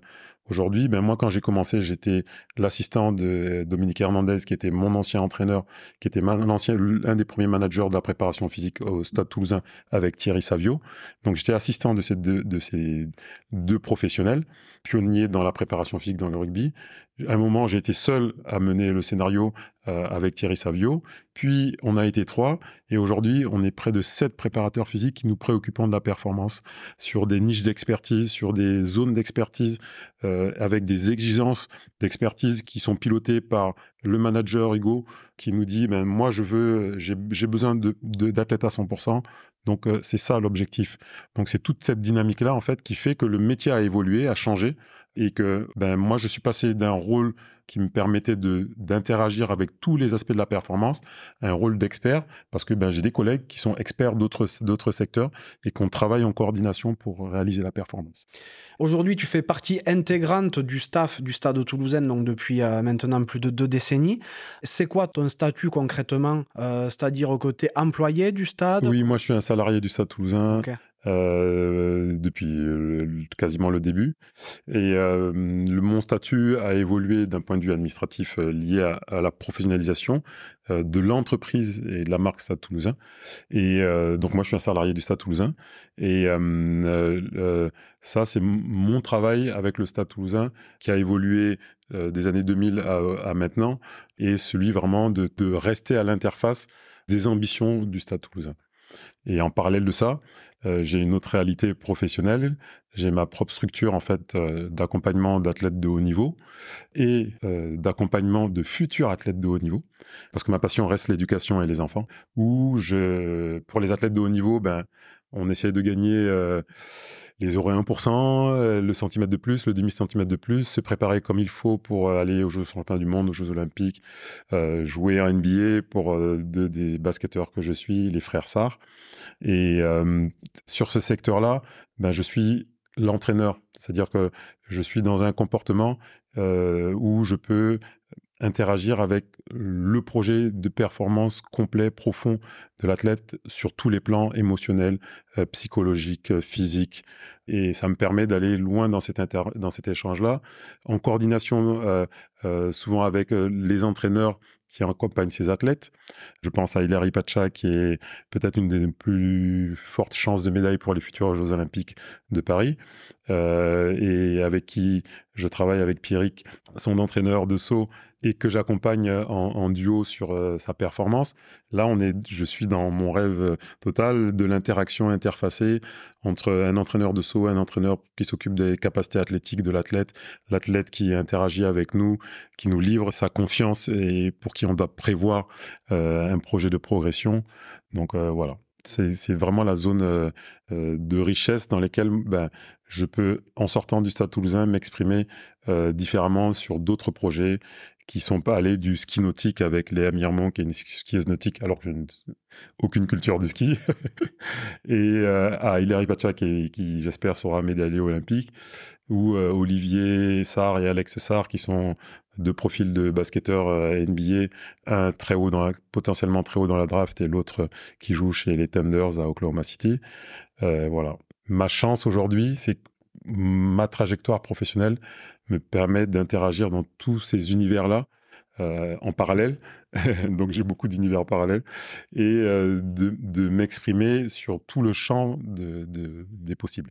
Et, quand je t'ai demandé euh, quel était en gros ton statut contractuel au Stade toulousain, c'est là où je voulais en venir, c'est que effectivement tu as ce, cette structure à côté, et c'est d'autant plus incroyable, je trouve, dans un monde du rugby aujourd'hui qui est ultra professionnalisé, où comme tu le dis, tu interviens sur un domaine bien précis, euh, derrière, toi, tu es capable d'intervenir et d'accompagner des athlètes dans des sports totalement différents. Oui. C'est ça, qui est, ça qui est fou. Alors, je veux bien qu'il y ait un socle commun, tu vois. Oui, oui. Mais derrière, tu arrives à, à, rentrer dans leur, dans leur mental et tout. C'est ben, incroyable. C'est pour ça que la notion d'alchimie est fondamentale pour moi. Euh, L'alchimie, elle marche quand un athlète vous fait confiance. Donc là, on est déjà dans la zone spirituelle. Et cette confiance, il, il m'amène un potentiel physique. Donc on est dans, dans la pierre, le, le, dur. Mais si euh, je ne me préoccupe pas de sa nutrition, que je ne me préoccupe pas de son sommeil, que je ne me préoccupe pas de l'effet de mes séances sur ses, ses, adaptations, je ne lui apporte rien en fait. quoi. Quand on a un joueur comme Thierry du Sautoir qui vient vous demander une solution, ben, vous avez la responsabilité, elle est gigantesque en fait. Ah oui. Et on doit s'appliquer à, à, à, lui livrer un contenu. C'est pas sûr que ça marche, mais on y a réfléchi, mais on a travaillé, mais on a mis en œuvre. Et que ça marche ou que ça ne marche pas, on a créé quelque chose. Et à partir de cette création-là, ben, on peut évoluer et, dans le meilleur des cas, progresser pour obtenir une médaille en fait. Mmh. J'ai compris que tu aimais le basket encore, mais est-ce que tu es sportif par ailleurs? Oui, oui, moi j'ai alors j'ai une passion qui me vient. Alors j'ai fait tous les sports que mes enfants ont fait. Mes enfants ont été karatéka, je suis devenu karatéka. Sport que, magique que j'adore, qui est une éducation en soi, qui est un sport magique. Mmh. Et mes enfants ils sont devenus escrimeurs en parallèle. Donc ils se sont mis à faire de l'escrime tous les deux. Et je les ai beaucoup accompagnés dans leur, dans leur trajectoire sportive. Et du coup, je me suis mis à l'escrime.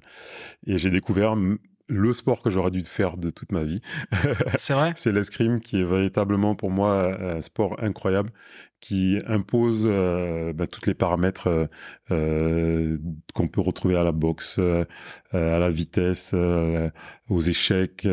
c'est un sport qui pour moi est véritablement complet, total, qui impose à l'athlète d'avoir non pas des ressources uniquement athlétiques, ça, ça rejoint, c'est une fusion en fait d'un équilibre de, toutes ses capacités. On peut être le plus rapide et être battu par euh, euh, mieux organisé que soi. On peut être le plus puissant et ne jamais toucher son adversaire. On peut être euh, le plus organisé et ne jamais arriver à déséquilibrer son adversaire. Et ce jeu stratégique, psychologique, athlétique qui met en œuvre un niveau de précision extrême, c'est-à-dire toucher une surface extrêmement étroite avec une pointe euh, de euh, quelques centimètres, quelques millimètres.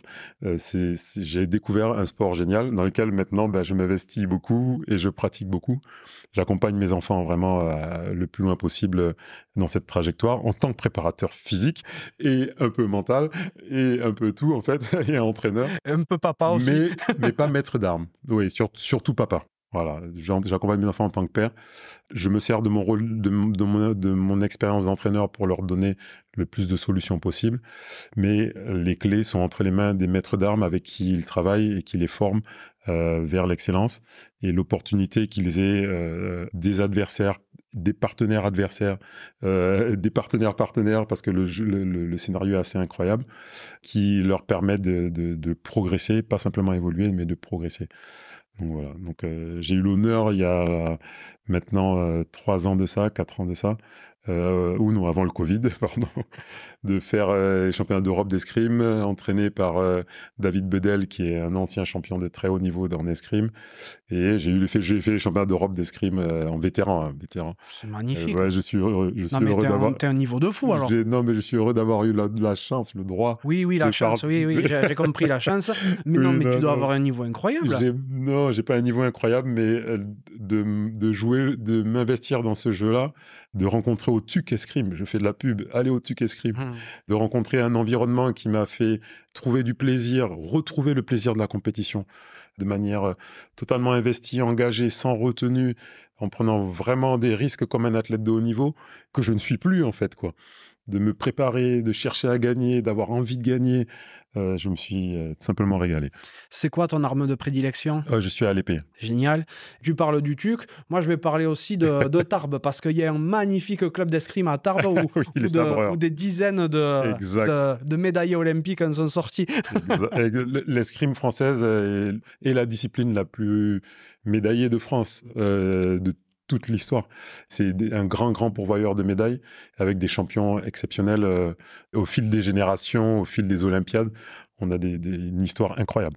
Euh, il y a eu un petit creux il y a quelques années, mais là, c'est vrai que j'ai l'impression que ça repart sur la, sur ben, la pente ascendante. L'importance des maîtres, euh, voilà, c'est des disciplines. C'est pour ça que la, notion de maître est très importante. Euh, j'ai aimé le karaté parce que le maître est important. C'est euh, le, le, maître en karaté, c'est un éducateur. le Dominique Gano, bah, c'est ça a été un, des meilleurs formateurs pour mes enfants il leur a appris des valeurs. Euh, oui, il faut être capable de se battre, de combattre, mais on ne se bat pas pour n'importe quoi et pas dans la cour de récréation pour agresser les autres. Quand on le constate sur un tatami, parce qu'il faut oser monter sur un tatami pour, pour se mettre à 6, 7, 8 ans en face d'un adversaire qui veut, vous, qui veut vous toucher aussi, ben ça, on apprend des valeurs euh, essentielles. À l'escrime, euh, les maîtres d'armes que mes enfants ont eu ont été des éducateurs pour leur vie et ça se retrouve dans leurs études, ça se retrouve dans leur choix de vie, ça se retrouve dans leur comportement social. Donc euh, oui, faites du sport, faites de l'escrime, faites du karaté, faites du judo, faites du rugby. C'est des sports qui éduquent. Et d'ailleurs, ils, évoluent à assez haut niveau, tes fils, en escrime? Oui, mon fils euh, ben, a ouvert la porte. Et ma fille aussi, voilà, ils ont, ils ont, ils, accèdent au niveau, le très haut niveau, leur tend la main, mais voilà, ils sont pas totalement. Ils sont à l'INSEP? Non, non, pas à l'INSEP. Mon fils vient de signer au club de Levallois.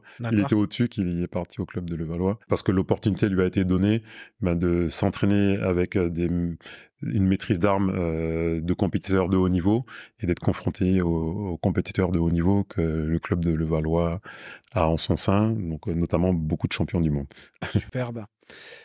Bon, j'ai compris hein, que la prépa physique, mentale, euh, tout cet aspect sportif et, spirituel euh, prenait une grande place dans ta vie. Mais euh, qu'est-ce que tu aimes faire à côté de tout ça? Lire mes bandes dessinées. Ouais. ouais, je suis. Je suis véritablement collectionneur de bandes dessinées, tout l'univers Marvel, comics, de la VO en plus, essentiellement tout ce qui est héroïque, fantastique. Je suis vraiment. Euh, mon plaisir, c'est rentrer à la maison, prendre une bande dessinée, la lire et, me plonger dans cet univers euh, parallèle qui permet d'aborder de, tous les champs des possibles et de voir des artistes, en fait. Euh, des fois dessiner notre société. J'ai lu des certaines bandes dessinées il y a quelques années qui en fait étaient un peu prémonitoires, c'est ce qui nous arrive dans la société actuelle. Donc, euh, on n'a pas affaire qu'à des dessins, on a affaire à des artistes derrière, des scénaristes qui euh, ont une vision, des fois, sur la société euh, dont on pourrait s'inspirer. Dorian Aldeguerri m'a dit que tu avais converti un paquet de joueurs dans le vestiaire à, la BD, aux comics, et dont lui d'ailleurs, et que vous échangiez beaucoup à ce propos-là sur vos lectures. oui, oui, c'est ça. Ben, mes deux amis de bande dessinée, c'est Thierry Dussautoir et Dorian, et on échange beaucoup. on décortique les interactions humaines qu'on a dans la vie quand on rencontre des analogies dans le monde de la bande dessinée, ben on, en fait des rhétoriques, on comprend pourquoi tel scénariste, tel artiste a, voulu exprimer tel sentiment au travers de, ce de cet épisode-là. Euh, donc on, définit les personnalités. On voit que ben, un super-héros n'est pas, euh, sa vie n'est pas forcément rose en fait quoi. Quand on est Spider-Man, on n'a pas forcément euh, euh, la vie euh, rêvée en, regard avec son potentiel. Quand on, a, on lit Spider-Man et qu'on dit à grand pouvoir, grande responsabilité, dans la société, j'espère qu'il y en a beaucoup qui devraient lire Spider-Man, en fait, quoi. Parce que c'est, des, mantras de vie, en fait, quoi. Mm. Et que des jeunes qui s'imprègnent de, de messages porteurs de valeurs aussi riches, ben, je les encourage à lire des bandes dessinées. En fait. C'est sûr. Et tu es attiré par d'autres formes d'art? Ah oui, oui, je, le graphisme beaucoup, euh, le dessin beaucoup, euh, mais la danse, c'est un des. Je suis tellement heureux de voir le breakdance aux Jeux Olympiques mmh. euh, parce que je suis ben, des années 80, quoi. On a tous tourné sur la tête, tenté de tourner sur la tête à cette époque-là, sur HIP, HIPO, Sydney, Poitiers, qui nous a fait du breakdance, du Smurf, et de voir le breakdance aux Jeux Olympiques parité d'autres disciplines, quelle euh, récompense pour ces, athlètes, artistes, beaucoup, et la musique. Euh, musique, moi, encore un peu, trip-hop, tout ce qui est jazz, trip-hop, j'aime beaucoup. D'accord. Ah, donc tu es, es, très attiré quand même par le domaine artistique. Oui, oui, l'art m'inspire beaucoup et c'est ce qui vient équilibrer mon côté euh, très actif sur la Terre avec le sport, ça permet de te poser, de retourner dans ton, dans ton autre monde. voilà, c'est ça. Ma passerelle vers mon monde parallèle commence souvent par la musique, puis euh, mes bandes dessinées, et après euh, les films, les, les images je m'auto-alimente euh, euh, en boucle de tout ce qui est en train de se passer en ce moment entre les séries euh, Marvel, les séries Star Wars où on voit Iron Man voler. J'aurais jamais imaginé voir voler Iron Man, qu'on voit Black Panther qui est mon, idole suprême. oh, mais c'est vrai, même ton sac à dos est un Black Panther. toujours, toujours. voilà, le, message de Black Panther est, qui est un message sociétal au départ, en fait, hein, qui aujourd'hui se retrouve sur les grands écrans avec euh, cette dimension iconique pour les communautés afro-antillaises, américaines, européennes, qui permet à des petites filles, à des petits garçons de se sentir valorisés dans leur rôle dans la société et d'adopter des codes euh, de société qui, universalisent la bienveillance, en fait, quoi. Donc euh, voilà, c'est pour ça que j'aime cet univers-là. D'accord, je comprends très très bien.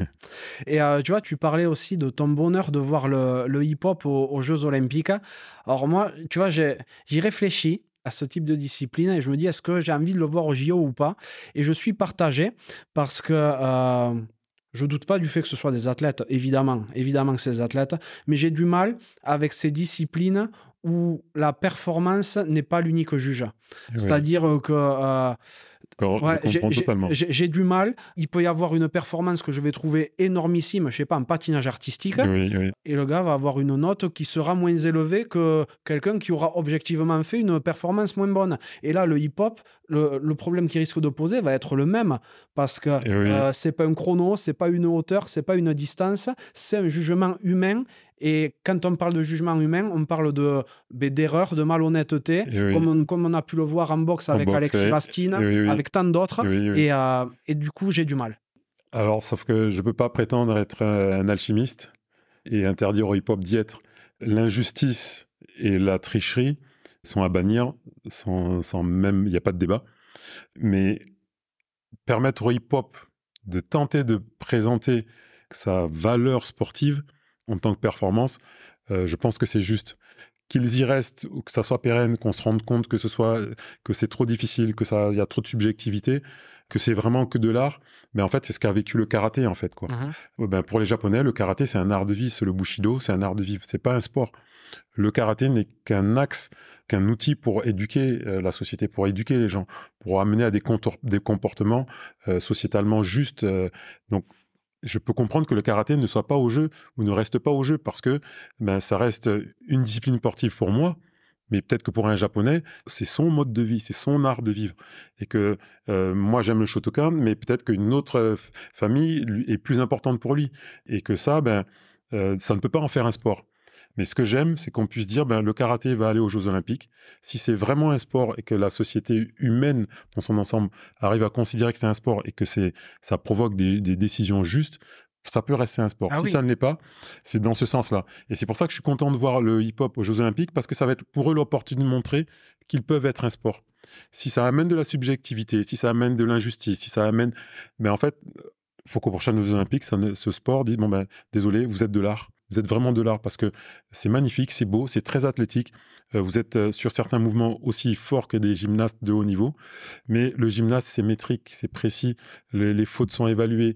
Même si dans une discipline aussi euh, évaluée, aussi métrique, aussi, ben, il y a du jugement humain ah en fait. Quoi. Complètement. Mais ce jugement humain fait partie de la, partie spirituelle de l'alchimie. À partir du moment où il y a jugement humain, il y a eh potentiel triche et, je trouve ça insupportable. Je te dis, quand je t'ai parlé de ça, de suite, ah, je repensais aux deux injustices qu'a subi Alexis Vastine à deux, deux Olympiades d'écart. Enfin, c'était atroce et, tant d'autres dans tout un tas de disciplines. En judo aussi, tu peux le voir. Pourtant, dans le judo, euh, on est quand même sur un sport qui, normalement, on compte les points. Quoi. Et oui, mais c'est la difficulté de, de, l'arbitrage, en fait, humain. Et euh, on le vit dans le rugby, hein, on, est, tous arbitres. C'est ça. Qu'est-ce que j'ai râlé? Mais euh, l'opportunité doit être donnée à des disciplines comme ça hmm. de montrer leur, euh, leur caractère sportif. C'est pour ça qu'au dernier JO, c'était intéressant d'avoir le skate. Le skate, je suis fasciné par l'escalade. C'est magnifique de voir ah, les gars. L'escalade, là, c'est un temps, tu vois. Oui, oui, oui, je, je trouve ça parfait. Mais le temps que ça a mis avant d'être de rentrer dans la famille de la performance olympique, c'est lié à une histoire. Et que ces, opportunités soient données, ben, moi je le vis encore plus large, c'est-à-dire que c'est peut-être l'opportunité un jour qu'on découvre au Burkina un bon grimpeur mmh ou un bon danseur de breakdance et qu'il y, y, a un athlète burkinabé qui soit aux Jeux Olympiques parce qu'il a ces qualités-là, ces capacités-là, même si ben, jouer au rugby à 7, ça demande plus de culture, plus d'expérience, plus de temps pour former une équipe nationale capable de jouer et d'aller aux aux Jeux Olympiques à 7. Et moi, j'aime cette richesse-là et j'aime cette possibilité de voir les événements comme une alchimie. Mmh je vois tout à fait. Tu as fait une transition un, petit, un petit peu vers le rugby burkinabé et euh, je sais que tu es impliqué avec l'équipe de, de, rugby hein, du Burkina Faso. Euh, est-ce que tu peux expliquer un petit peu ton lien déjà encore par rapport au, rugby burkinabé, par rapport au Burkina? Ben Moi, en fait, euh, le Burkina Faso représente un réservoir de potentiel tellement grand que la seule chose qui suit le mot liberté quand on prononce le mot Burkina Faso, c'est éducation. Et euh, c'est un pays qui est riche de, des humains, des personnes qui vivent dans ce pays. Et c'est un pays qui ne sera d'autant plus riche pour l'humanité, pour toute la société, pour toutes les sociétés, que cette société ait tous les ressorts, tous les leviers euh, d'émancipation et d'éducation le seul que je maîtrise et que je connaisse, c'est celui du sport. Donc euh, très tôt, j'ai commencé à essayer de réfléchir à comment créer une académie au Burkina Faso.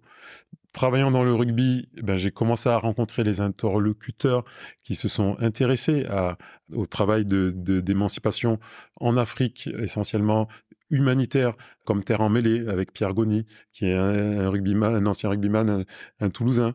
Et j'ai rencontré... Euh, euh, Adrien Rebello, qui euh, aujourd'hui est champion de France de Sandat, euh, mais qui est un pionnier de l'implantation du rugby au Burkina. Ariégeois, 19 ans, il part au Burkina je ne sais pas pourquoi, avec un ballon de rugby dans son sac, il arrive, il crée l'association Rugby Nafaso pour implanter le rugby au Burkina. Il rencontre un jeune qui devient médecin aujourd'hui, qui est aujourd'hui le médecin de l'équipe nationale du Burkina, Yakuba, et qui travaille, œuvre pour faire de l'éducation au travers du rugby, amener les valeurs du rugby au Burkina pour que euh, des jeunes se construisent au travers de ces valeurs-là. Donc moi, je rencontre tous ces gens et je me dis, ben voilà, il y a, de la matière. Et puis euh, apparaît euh, un éducateur qui vient se former à Bordeaux, Cheikh Wedrargo, qui est le sélectionneur de l'équipe nationale, fou de rugby, qui vient juste passer des diplômes en France, qui rentre à Bobo Dioulasso, qui crée une équipe, euh, une école de rugby qui ne désemplit pas du lundi au dimanche. Il y a des, centaines d'enfants qui viennent jouer au rugby. Euh, dans le pays de la bicyclette, on a le Tour du Faso, qui est un tour euh, côté mondialement. Dans les pays du football, les étalons qui ont fait des campagnes exceptionnelles avec Traoré qui est à Arsenal. donc, dans ce pays-là, il, y a un engouement pour le rugby. Et Cheikh Ouedraogo, qui sur quatre ans arrive à monter une équipe, euh, euh, former des jeunes qui implique maintenant la diaspora des joueurs burkinabés qui sont en France, qui il y a deux étés vont jouer la dernière place qualificative pour la Coupe du Monde face à, des équipes comme la Namibie, c'est vrai, euh, qui ne gagnent pas de match face au Sénégal, face à des, des, équipes qui ont une culture de rugby bien plus ancrée. Et ils perdent, mais euh, ils perdent et tout le monde les applaudit. Ils, ne gagnent pas, mais on, voit le potentiel, on sait ce qu'ils vont devenir dans 4-5 ans si on continue de maintenir cette énergie. Qui participe, il y a même pas trois semaines, au dernier tournoi qualificatif pour les Jeux Olympiques, euh, à 7, avec le Kenya, l'Afrique du Sud, l'Ouganda, le Zimbabwe, des grandes nations du rugby, et qui finissent sixième en ayant, euh, dans le scénario, réussi à battre l'Ouganda, qui est une des ah. plus grandes équipes africaines, en fait. C'est vrai. Euh, donc, on tombe sur une génération, grâce à ces acteurs de terrain qui sont euh, du milieu de l'association, du milieu de la bienveillance sociétale, du milieu de l'éducation, et qui, grâce à ça, ben, font émerger un, deux, trois, quatre. Le jeune Abdul Gafour qui a fait Monaco à, Super Seven, club pour lequel, équipe pour lesquelles j'ai été préparateur physique et qui gagne les championnats de France à 18-19 ans avec Monaco, qui a été formé à Aix-en-Provence et qui aujourd'hui ben, va continuer son, son, aventure rugby en France et qui est un ailier euh, fantastique. Ben, euh, voilà pourquoi je m'investis au Burkina, c'est que le potentiel est là si par le biais du sport, on peut amener de l'éducation, on amène de l'espoir, mais surtout on amène un espoir qui se concrétise et qu'on ne trahit pas en fait. Si je dois dire une grande phrase, le malheur qui touche aujourd'hui, c'est tous ces espoirs déçus en fait quoi. Ces espoirs de d'émancipation, de, développement, d'aboutissement qui sont trahis par la non, la non concrétisation de ces projets-là, de ces espoirs-là, et qui fait que les populations ben, ne sont pauvres et tombent dans la misère, en fait, quoi. Parce qu'ils n'ont pas l'environnement, ils n'ont pas les structures qu'il faudrait pour leur permettre de ne se sortir de la pauvreté et de ne pas aller vers la misère qui en font des, des, victimes. Mais tu en parles, du, en parles très bien d'ailleurs du, du, rugby burkinabé. Et ce que je trouve magnifique aussi dans cette histoire, c'est que ça part de rien. Hein. Le rugby burkinabé, tu l'as bien expliqué.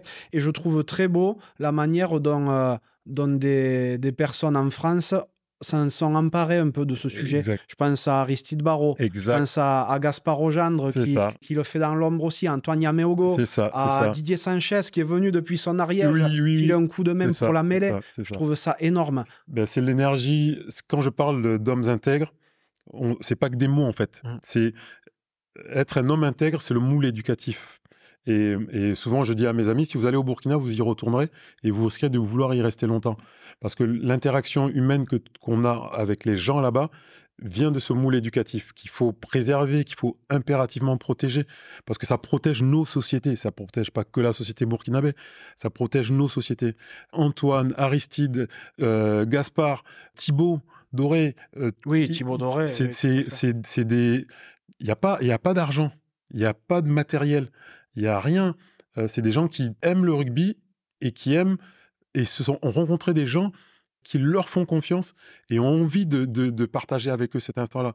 Donc ils amènent une énergie qui ne fait que potentialiser l'ensemble, qui fait que bah, à la fin on se retrouve avec Claire Goyon qui est responsable de l'intégration de l'innovation pour Paris 2024, qui est de Blagnac, euh, dont la mère Lynn Malric travaille pour Blagnac, euh, qui trouve une solution pour accueillir pendant trois semaines l'équipe nationale du Burkina qui a préparé ce tournoi qualificatif dans les conditions et euh, Didier Lacroix qui nous prête le bus du Stade Toulousain pour que l'équipe aille à Aix-en-Provence.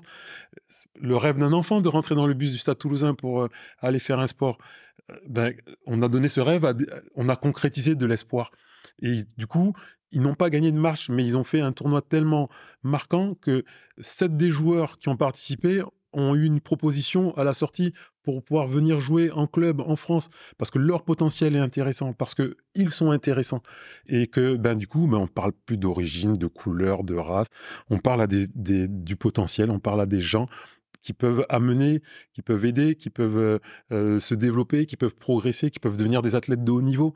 Et cette euh, opportunité de vie que permet aujourd'hui un projet comme celui du Burkina. Et je pense que pour attendrir, pour apaiser nos tensions sociétales, je pense que ce serait une belle inspiration. Et je prie pour la réussite à Astrid Barrault qui nous a fait une couverture euh, esthétique euh, d'artiste. Ah Mais euh, voilà, que tout le monde aille voir ce qu'il a fait. Moi qui aime l'art, c'est la synthèse en fait de, de, de l'aboutissement. Quand un artiste s'empare d'un instant aussi factuel que de chercher à être champion du monde ou de se qualifier pour être champion du monde et en fait un, un moment d'art, ben, pour moi, c'est une, une, réussite, c'est une récompense. Mmh, je comprends. Aristide qui est un artiste, euh, Gaspard qui a fait un, superbe reportage. Magnifique. Voilà, ça apporte beaucoup de, visibilité. Et toi qui les as accompagnés dans cette recherche de performance. Exact. Parce que tu l'as pas évoqué, mais tu les as accompagnés dans la prépa physique, dans beaucoup de choses. Ben, moi, je m'investis dans la restitution de ce que je possède, en fait, quoi, et, mais qui vient d'eux qui vient du Burkina, qui vient de mon oncle, qui m'a formé, qui vient des gens qui m'ont accueilli ici en France. Mais pour mes Noëls, je les ai passés chez, mon, chez un ami, euh, Cyril, qui m'a accueilli chez lui pour Noël, alors que mes parents étaient à 6000 km. Donc c'est cette énergie positive, cette bienveillance que moi, aujourd'hui, je, je restitue. Euh, aujourd'hui, sans faire de, de, de me tromper, je pense qu'on a la seule présidente d'une fédération de rugby. C'est une femme qui est présidente. De c'est on parle de parité de progrès. C'est une femme qui est présidente de la Fédération ah, burkinabé de rugby. ça porte tout, ça veut tout dire. Moi, euh, les filles au Burkina, elles ont une identification euh, majestueux. Si derrière, il y, a, un cadre, s'il y a des moyens, s'il y a un accompagnement, s'il y a une académie, s'il y a un, encouragement, ben on va avoir des filles éduquées, on va avoir des garçons éduqués qui vont respecter la parité. Leur, leur supérieur hiérarchique est une femme. Donc le regard de respect, le regard de, justesse vis-à-vis d'une femme n'est plus à enseigner. C'est un fait de vie, en mmh fait. quoi. Et pour moi, j'appelle ça une opportunité de vie parce que ce n'est pas calculé, ce n'est pas prévu. Et quand on, a préparé euh, ce tournoi qualificatif pour la Coupe du Monde, ben, on s'est retrouvé à près de 28 personnes euh, de horizons sociaux différents à s'investir juste pour qu'ils puissent participer. Avec pas de moyens, avec juste de, la bonne volonté, avec pas d'argent, avec euh, des ressources qui, sortent de nos poches. Et, ça marche. Parce qu'il n'y a pas eu de mendicité, il n'y a pas eu de traitement de la misère. Il y avait un potentiel à qui on a dit, ben, avec ça, vous pouvez le faire. Hein. Et ils l'ont fait, ils ont démontré qu'ils étaient capables de faire. Monaco a accueilli, depuis la création du Rugby 7, ils ont accueilli entre deux et trois joueurs burkinabés qui des fois n'ont pas joué, mais juste pour qu'ils aient l'expérience, Ah, bien de- sûr. pour qu'ils vivent ces instants, qu'ils comprennent. Et aujourd'hui, Adama, Adama Démé, qui est euh, le capitaine de l'équipe nationale, est venu au Burkina, à, à Monaco, a passé euh, toute la phase qualificative à regarder comment ça se passait. Il est rentré au Burkina, il a créé dans son école le même process. Donc si demain il y a un jeune Burkinabé qui joue bien à Monaco, sur le système monégasque, c'est grâce à ça. On a fait la même chose avec les deux jeunes qui sont venus à Toulouse. Euh, euh, Kassoum, son petit frère. Et il y a la fratrie, les trois frères d'Aimé, qui sont les, pierres angu- angulaires du rugby burkinabé, euh, donc qui, sont amoureux du rugby, auraient pu devenir de très très bons footballeurs. Mais non, ils sont passionnés. Et, et derrière, ils ont créé une génération qui est en train d'arriver, qui aime le rugby, qui ont envie de jouer au rugby, parce qu'ils ont été exemplaires. Et ça, ça fait la différence. Tu y vas, toi, de temps en temps, au au Burkina? Oui, j'essaie d'y aller aussi souvent que possible. Euh, J'y vais à peu près tous les 2-3 ans, dès que j'ai l'opportunité. J'aimerais y aller tous les ans. T'as Voilà, des ouais. attaches encore là-bas? Euh, oui, mon- mes, mes parents vivent au Burkina. Ah, ils y sont Ah, mes encore, parents vivent au. Burkina. Ma mère et mon père vivent au Burkina. Euh, ma, mère, toute martiniquaise qu'elle est, ne, ne s'imagine pas vivre ailleurs qu'au Burkina. Ah ouais, d'accord. Oui, oui, oui, c'est. Mon père vit encore au Burkina. J'ai ma famille euh, qui est répartie entre Ouagadougou, Paris et, Fort de, et le Marin. Voilà, Fort-de-France, le Marin. Ok, ça va, ça fait des... Ça- pour- pour voir du monde, il faut prendre l'avion. Voilà, quoi. faut beaucoup anticiper. faut faire les cousinades, faut vraiment être organisé. C'est clair. Bon, après, pour vous retrouver au milieu, je vois pas. Ce serait dans l'océan, De- peut-être. c'est ça, c'est ça. C'est- c'est- ce serait vraiment difficile. Mais bon, ça fait des moments de vie assez riches que- qui fait que ben, euh, c'est ce cette mixité culturelle. euh, voilà, la mère de mes enfants qui est ariégeoise, ben, euh, voilà, on, on- on ne peut être couvert. Ah oui, ah, mais justement, t'es marié, t'es encore avec la mère de tes enfants? Non, non, je suis divorcé. Voilà, je, suis en, je suis en couple avec. euh, J'ai une nouvelle compagne. Mais euh, voilà, je- c'est- on a un lien euh, familial qui est indestructible parce que ben, la mère de mes enfants restera euh, la mère de mes enfants. Bah oui, bien sûr. Elle est dans... ton ex-femme et, euh, et ton actuelle, elles, elles sont dans le milieu du sport, pas du tout? Euh, mon ex-femme est, est prof, prof d'éducation physique. Ah, d'accord. ouais. Ah, ben là, les parents, l'ex-femme. Oui, oui, oui, ma belle-mère, et Ah, mon belle-mère, mais qui reste ma belle-mère toujours, et, et- et prof d'éducation physique. D'accord. Non, non, oui, le, le sport est, est très présent en nous, mais pour des raisons, des valeurs. Ma belle-mère comme mon ex-femme sont très chevillées sur la qualité de l'éducation. C'est véritablement des enseignantes engagées euh, euh, pour, pour trouver des solutions éducatives pour les Ouais. filles. Et donc, t'as deux enfants? J'ai deux enfants, oui. Ouais, un garçon et une fille. Un garçon, Tigram, ça Mhm. et une fille, Ivy. D'accord, Ivy, c'est joli. Et oui. Tigram, qu'est-ce que ça veut dire? Tigram, euh, c'est un prénom arménien qui veut dire la flèche qui se bat. D'accord. Pourquoi un prénom arménien? Euh, parce que euh, je- je- moi, comme mon ex-femme, on aime euh, l'ouverture, la richesse. Et le, vrai, la vraie histoire, c'est que euh, a- on adore la musique classique et il y avait Tigran Sokiev qui était chef d'orchestre à l'opéra de, de Toulouse. On a cherché le nom qui nous qu'on trouvait magnifique et on s'est rendu compte que l'empereur Tigram, euh, donc un empereur arménien, avait basé ses conquêtes non pas sur la uniquement sur la puissance militaire, mais sur euh, la richesse culturelle. Donc plutôt que de détruire, il entretenait les cultures et c'est par la culture en fait qu'il rentrait dans les dans les cités et finissait par exister dans les cités. voilà. C'est magnifique. Ah, mais je peux pas m'empêcher de te demander euh, pourquoi t'as donné euh, ce prénom à ta fille? Ivy, ben, c'est mon univers parallèle qui a parlé. Ivy, c'est un prénom celte et donc dans toutes les mythologies, qui veut dire le lierre, mais c'est un symbole de vitalité, de vie, de persistance, de consistance. Voilà. Et elle a un deuxième prénom qui s'appelle Kiané, qui veut dire la nature intime de l'être. Et Kiané, c'est un prénom qui se retrouve un peu partout sur la Terre, dans différentes cultures. Donc c'est. D'accord. C'est magnifique. Y a- C'est vraiment pas des prénoms choisis au hasard. C'est euh, tout a un sens exceptionnel. C'est très burkinabé. On- nos prénoms ont tous des sens et nos noms ont tous un sens. Ouais, après, y a, chez, chez les Africains, souvent, il y a des prénoms euh, qui sont presque des mots du dictionnaire, tu vois. Ben, en, français le- La colonisation, si, pour aborder vraiment superficiellement ce, ce scénario-là, a laissé des traces pas toujours, pas toujours positives et provoqué des comportements euh, qui sont venus dégrader en fait les, les- les cultures et ben on peut donner un prénom avec un sens euh, ben, qui peut venir d'Arménie même si on est d'origine burkinabé. Tout à fait. Selon toi, quel est ton principal trait de caractère, l'adjectif qui te définirait le mieux peut-être? Ouh. Alors c'est me- j'ai la réputation d'être un électron libre, c'est c'est liberté.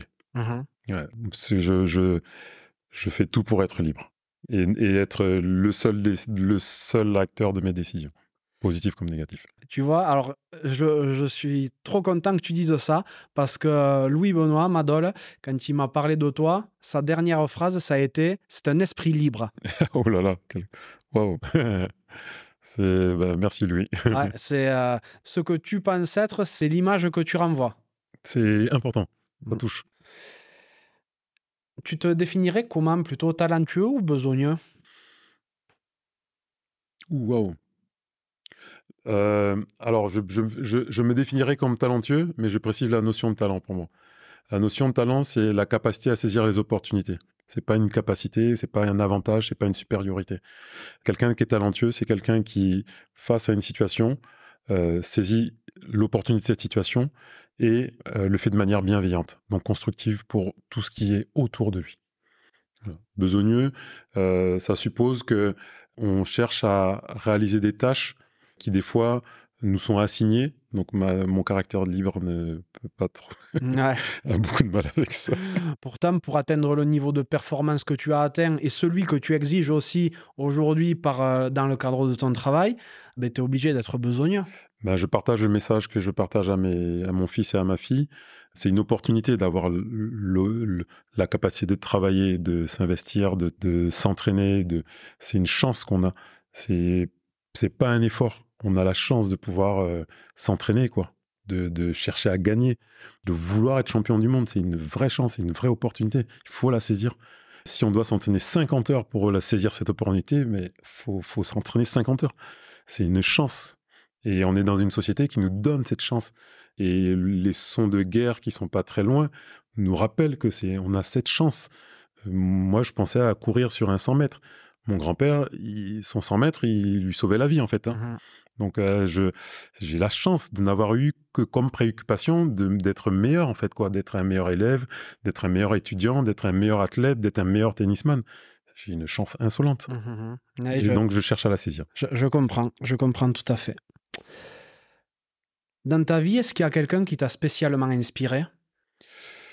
Oui, alors c'est marrant parce que c'est des, inspirations qui sont très spirituelles. Mes deux grands-mères, mes deux grands-mères, à qui j'ai très peu communiqué verbalement, mais leur présence était des tempos de vie, des temps de vie, qui m'ont fondamentalement structuré. Et donc mes deux grands-mères m'ont vraiment, vraiment Awa pour ma grand-mère paternelle et Mamie Martina, Mamie Tina pour ma grand-mère maternelle m'ont vraiment, vraiment influencé. Pas besoin de mots, en fait, quoi. Euh, euh, ma grand-mère maternelle a élevé euh, cinq filles sans argent, qui sont toutes diplômées, toutes, voilà. Donc, ma grand-mère, ma Nawa, elle a élevé sept garçons qui sont, voilà, donc sans argent au Burkina. Donc, ouais, non. Connaître leur histoire dépasse les mots. Puis après, j'ai des figures qui, sont, qui ont été fortes pour moi. Carl Lewis, paradoxalement, l'icône en fait, pas la personne. Hein. Mmh je connais pas la personne, je suis pas forcément d'accord avec tout, mais l'icône qu'il a voulu être et l'image qu'il a voulu dégager de, de, son, de ses intentions, de ses actions, sont, ont été très très inspirantes pour moi. Je pense d'ailleurs que j'ai fait de l'athlétisme pour ressembler à cette icône en fait quoi. Mais en m'affranchissant de la personnalité, je ne connaissais pas la personne. Euh, aujourd'hui, en tant qu'adulte, je réviserai mon regard, j'aurai un jugement euh, qui est peut-être pas bienvenu, mais voilà, Carl Lewis m'a beaucoup influencé. Après, j'ai une vision un peu euh, intellectuelle, c'est-à-dire que Stephen Hawkins est une clé de compréhension, en fait, de qui on doit être en, en tant qu'être humain. On est epsilon dans l'univers. Comment on, ne tourne pas nos énergies pour être meilleur, en fait, quoi, et avoir l'honneur de sortir de notre planète, d'aller écologiquement, intelligemment et euh, ergonomiquement créer notre société ailleurs sur une autre planète et déplacer de la bienveillance, en fait, quoi. Donc voilà, bon, c'est des personnes qui m'ont beaucoup, beaucoup inspiré et influencé.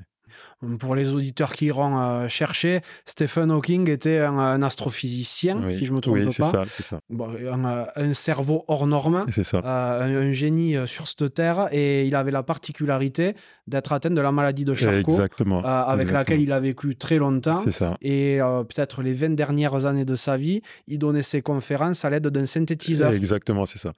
Donc quand on, on pourrait parler de, de, Je suis préparateur physique mais c'est le cerveau le plus abouti que l'humanité ait peut-être eu euh, de tout ce temps. Donc pourquoi je suis que préparateur physique? Moi, je ne veux pas être que préparateur non. Mais je, voilà, quand, ça fait partie de mes, de mes personnes iconiques, au-delà de l'espace, de ma passion pour l'espace. Ma passion pour l'espace m'a amené à Stephen Hawking, mais quand on lit ces mots, ces pensées, ben, on se dit, oh, euh, ouais, il nous parle d'humanité, il ne nous parle pas d'espace, en fait. Mmh, mmh, mmh. incroyable. Et j'ai compris aussi au début de notre échange, quand tu as parlé de ton accident en parachute, tu as dit que tu avais été euh, sauvé grâce à, l'être euh, supérieur et tout. Tu es croyant? Oui, été croyant. Alors, j'ai dit, je, je suis, j'ose prétendre que je suis croyant. Mais la seule phrase que je retiens et que je retrouve en fait dans toutes les, les religions, c'est euh, fais de ton corps ton temple. Ma manière de vivre, c'est le respecter Dieu, en fait, quoi. Peu importe son nom, peu importe ses origines. Et c'est ce qui me permet, moi, de penser que ben, on a vu Dieu tous d'un angle différent, mais le seul moyen d'être croyant, c'est de, de, de, prendre soin de son corps, d'être dans son corps, de s'occuper de son corps. Et si on est bienveillant avec son corps et avec le corps des autres, ben, on a bâti des églises, en fait, quoi. Mmh. Ou des temples, ou des monastères. Ou...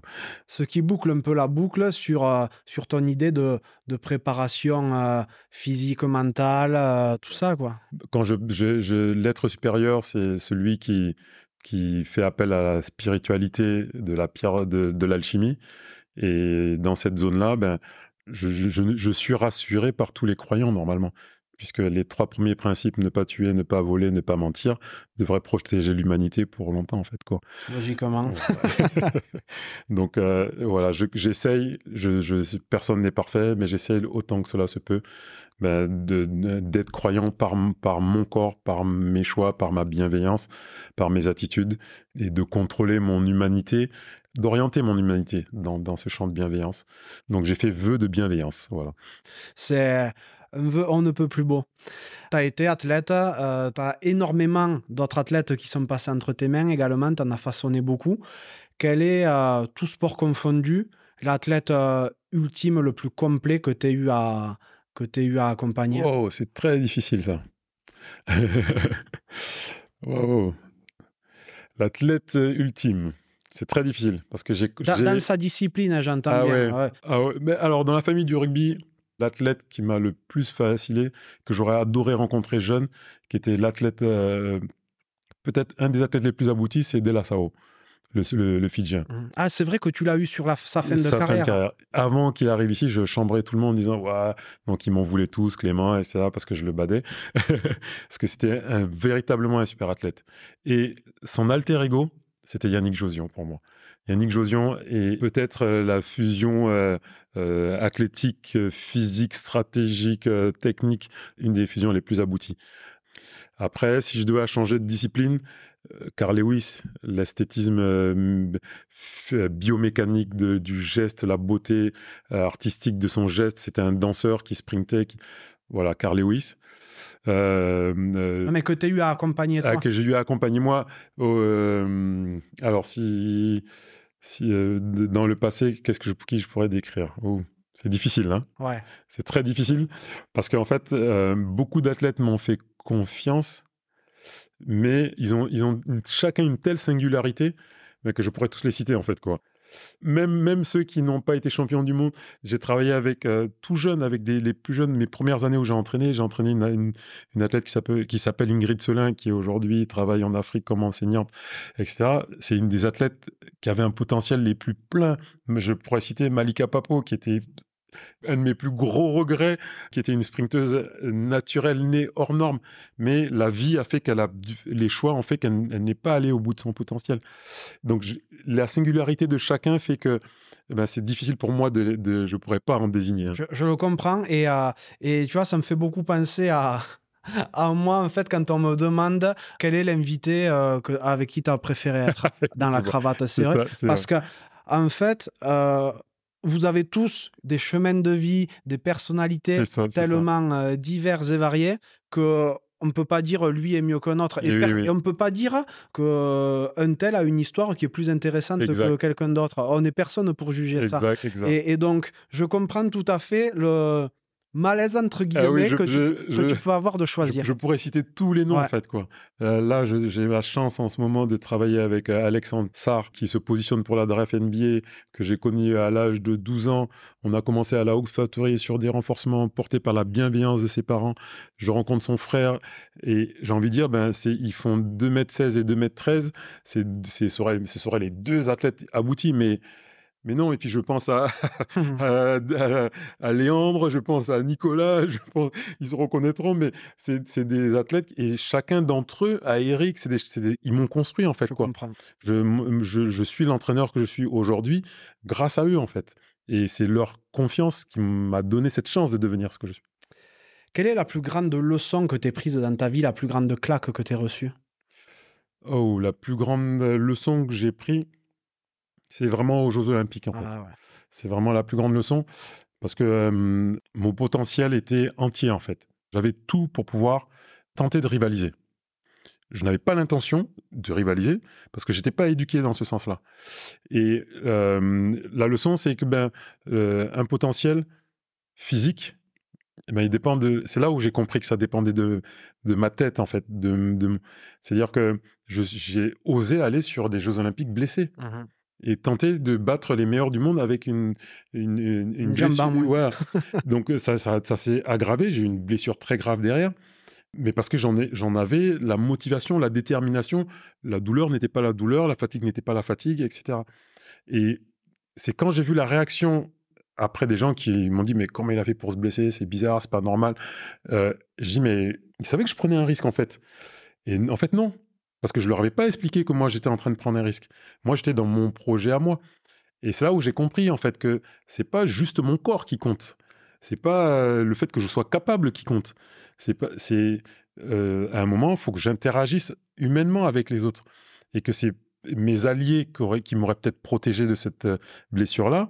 Je ne me suis pas lié à eux en fait. Donc j'ai cassé l'interface, j'ai cassé la, jonction. Et moi ça a été une vraie leçon parce que je me suis dit ben réussir c'est pas seul. Et j'aime cette autre phrase seul on va plus vite, mais ensemble on va plus loin. Et à contrario, quel est ton plus grand accomplissement, ta plus belle fierté?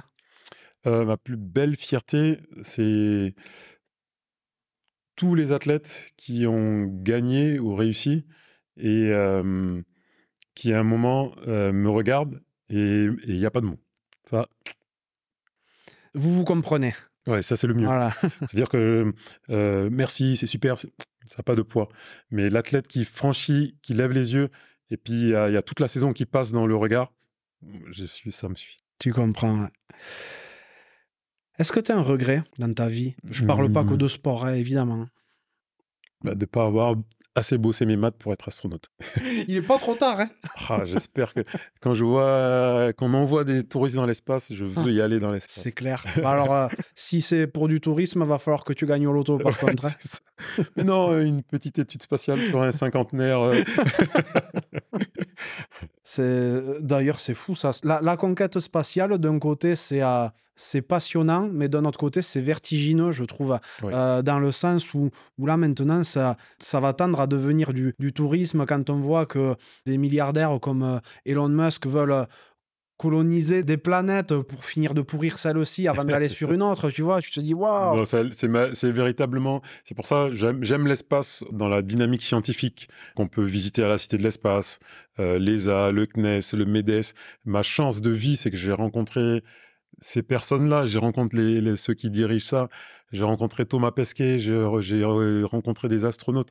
Et leur, leur projet, il est humaniste, en fait. Et que l'humanité se donne les moyens de bien faire vers euh, ce potentiel-là en prenant la leçon de ce qu'on a mal fait ici, sans abandonner, mais pour résoudre ce qu'on a mal fait ici, que ce serait tellement génial que l'humanité reconverge vers ce genre de, de projet. Ça, ça nous sauverait, j'en suis sûr. Ah ouais, Peut-être. Quel est le meilleur conseil qu'on ait pu te donner? Oula, oui, c'est il y a très longtemps, mon père. Euh, sois toi-même, ne sois pas un mouton. Mhm. Tu l'as bien gardé, ça, l'esprit- libre, la liberté. Ça, c'est le, oui. Ouais, C'est donc c'est quelque chose qui t'a suivi et Toujours, toujours. Ouais. Toujours. Mais la seule règle, c'est qu'il fallait que je sois bienveillant. Donc, dès que je faisais des choix qui manquaient de bienveillance, il, me reprenait systématiquement. Et, et ma mère, omniprésente dans. Faut, il faut faire des choix de qualité dans la vie. On ne peut pas faire des choix qui soient bons pour soi et pas bons pour les autres. Quoi. C'est, donc, euh, c'est, les deux, les deux supports euh, ben, que j'ai eu la chance d'avoir euh, et qui sont universels en mon sens. magnifique. hein. Si tu pouvais reparler au petit Zéba, qu'est-ce que tu lui dirais? Bosse tes maths, quoi. Ah, ça, ça revient. hein. Ah ouais, je veux aller dans l'espace. non, je lui dirais, euh, mais plus de plaisir. J'étais un peu spartiate dans l'approche de, de, mon intention d'être performant. Mais pourtant, tu expliquais qu'au début, tu le faisais vraiment pour le plaisir. Tu courais pour le plaisir, sans but derrière? Alors, je, le- je faisais sans intention, sans but, mais pas pour le plaisir. D'accord. Je, vou- je voulais faire de mon corps un temple. Ah oui. oui. Donc c'était très très investi, c'était très spartiate, c'était très investi. Je faisais ça. Bon, la, la particularité, c'est que le, le moule éducatif dans lequel j'ai été élevé était assez exigeant sur la, la, la qualité et la valeur de, de son comportement. Aujourd'hui, quels sont tes rêves? Aller dans l'espace. Encore? Ah, mais t'as gardé ton rêve d'enfant. Ouais, ouais, ouais. Non, je- moi, mon rêve, c'est euh, si aujourd'hui, parce que c'est un rêve euh, qui n'est pas euh, uniquement un désir, c'est que si on peut m'envoyer aujourd'hui dans l'espace, je pense que mes enfants pourront aller travailler dans l'espace. Ils pourront agir, ils pourront voir plus grand, ils pourront voir plus loin, ils auront un champ de perspective plus ouvert et euh, ce que l'humanité euh, leur permettra de faire sera beaucoup plus grand que ce que moi j'ai vécu. Voilà, c'est ça mon rêve.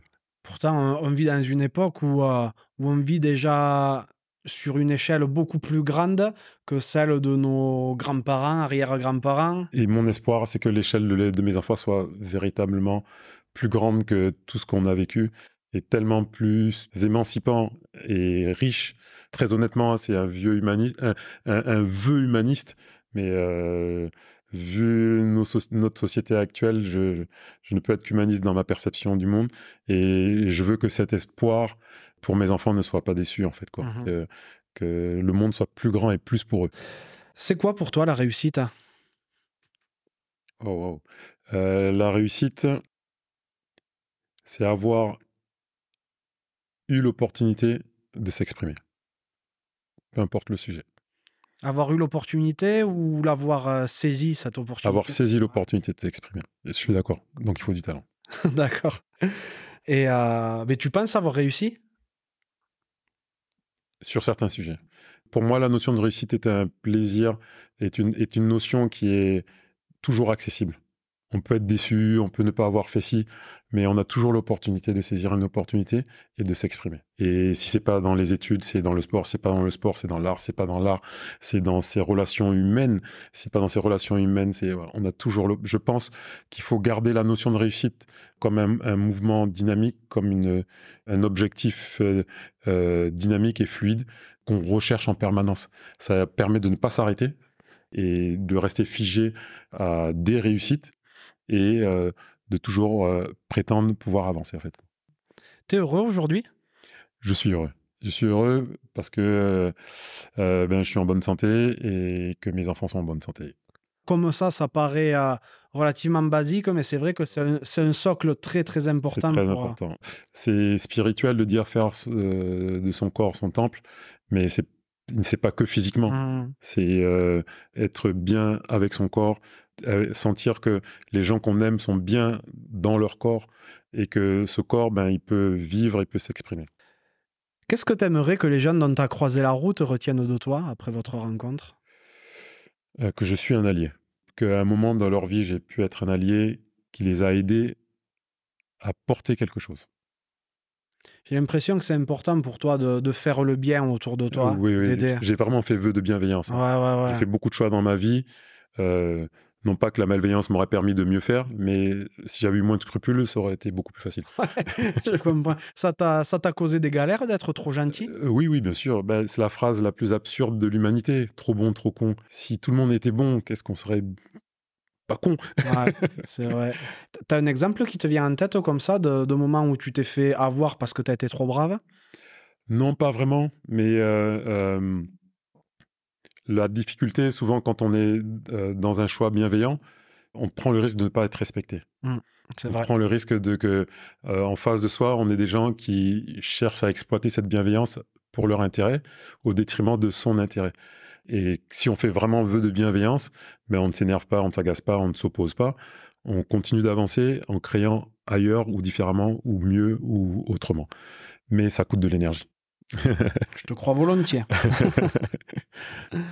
Bon, je sais que t'es pas un joueur de rugby, évidemment, mais je vais te donner une opportunité unique aujourd'hui de réaliser un geste rugbystique ultra technique. Je vais te demander à quoi voudrais-tu mettre une cravate? Au manque d'humanisme. Mhm.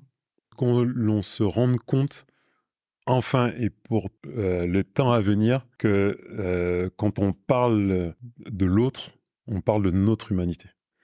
Et que en protégeant, en nous protégeant, on protège le vivant et en protégeant le vivant, on protège l'humanité.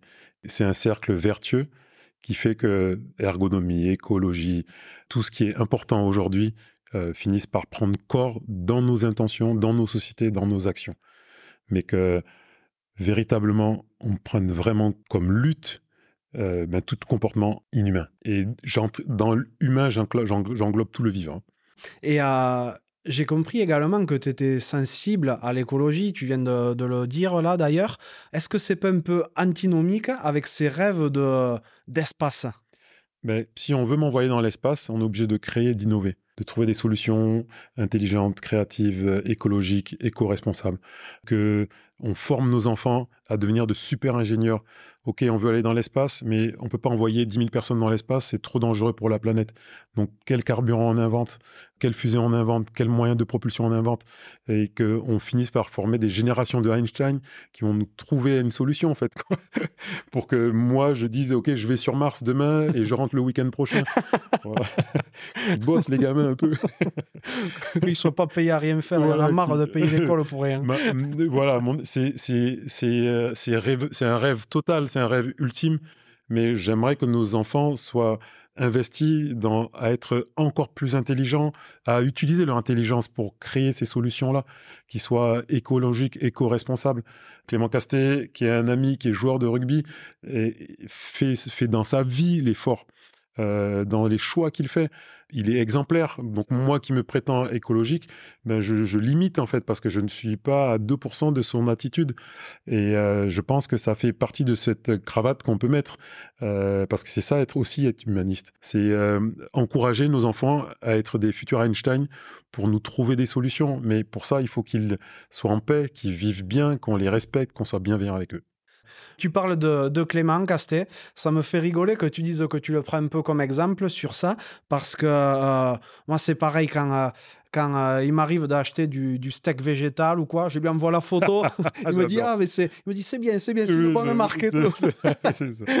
voilà, Alban Placine, Clément Castet, c'est des démarches engagées, investies.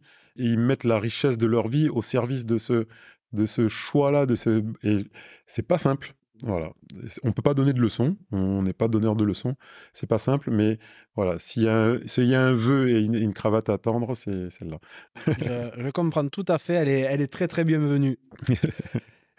Qui est-ce que tu aimerais que j'invite sur un prochain podcast? Tirer du sautoir. Oh, une joie, ce serait une, un honneur. Tu sais, la précédente personne qui m'avait cité Thierry, Non. c'est Guy Noves. Oh oui, d'accord. Ah oui, Voilà, Oui, donc non. là, j'ai deux références qui me citent Thierry du Sautoir. oui, oui. Pourquoi Thierry? Euh, un ami, euh, une rencontre humaine euh, constructive, une rencontre humaine bienveillante, une histoire, des aventures, des titres, de la vie tout simplement en fait. Et euh, même sans se fréquenter, ben, je le considère comme un ami. Euh, on se fréquente dès qu'on peut, on se voit quand on peut, on vit, on se vit quand on peut. On partage des passions communes. Il adore l'aéronautique, il adore les BD. Mais au-delà de tout ça, voilà, c'est des, des, des, croisements de vie qui fait qu'on n'a pas besoin d'être tout le temps ensemble en fait quoi. Voilà. Et, et puis on, je peux dire que je le considère comme mon ami. Il pourrait me détester, mais je le considère comme mon ami. T'es son ami, peut-être que lui. Voilà, il peut me dire, je m'en fous de Zeba, mais moi je suis son pote. ah, je vois. Et puis vous avez cette, euh, cette euh, sensibilité, cet amour aussi pour, euh, pour le continent africain. Exact, exact, exact. Et puis, ben, j'aime les choses justes, j'aime les intentions justes, j'aime les actions justes, et il, il symbolise beaucoup de cet aspect-là. J'aurais pu citer euh, Fred Michalak. Ouais, mais tu peux. Les deux alors. Avec joie. Avec grande joie. Est-ce qu'il y a une question que tu aurais aimé que je te pose? Parce que c'est vrai qu'on a abordé beaucoup de sujets, différents univers euh, dans lesquels tu navigues. Euh, est-ce qu'on a oublié un, sujet important selon toi? Oula, non, on allait très très loin là.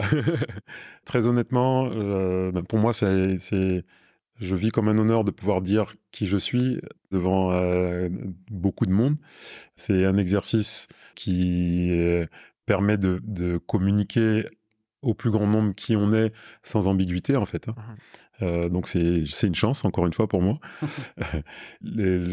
J'ai pas d'autres messages que surtout les derniers que je viens d'exprimer, quoi, qu'on soit capable de porter l'humanité par notre bienveillance et que pas besoin d'aller très loin, il suffit qu'on la fasse juste à côté et que par effet de résonance, ça touche le maximum de personnes. Superbe.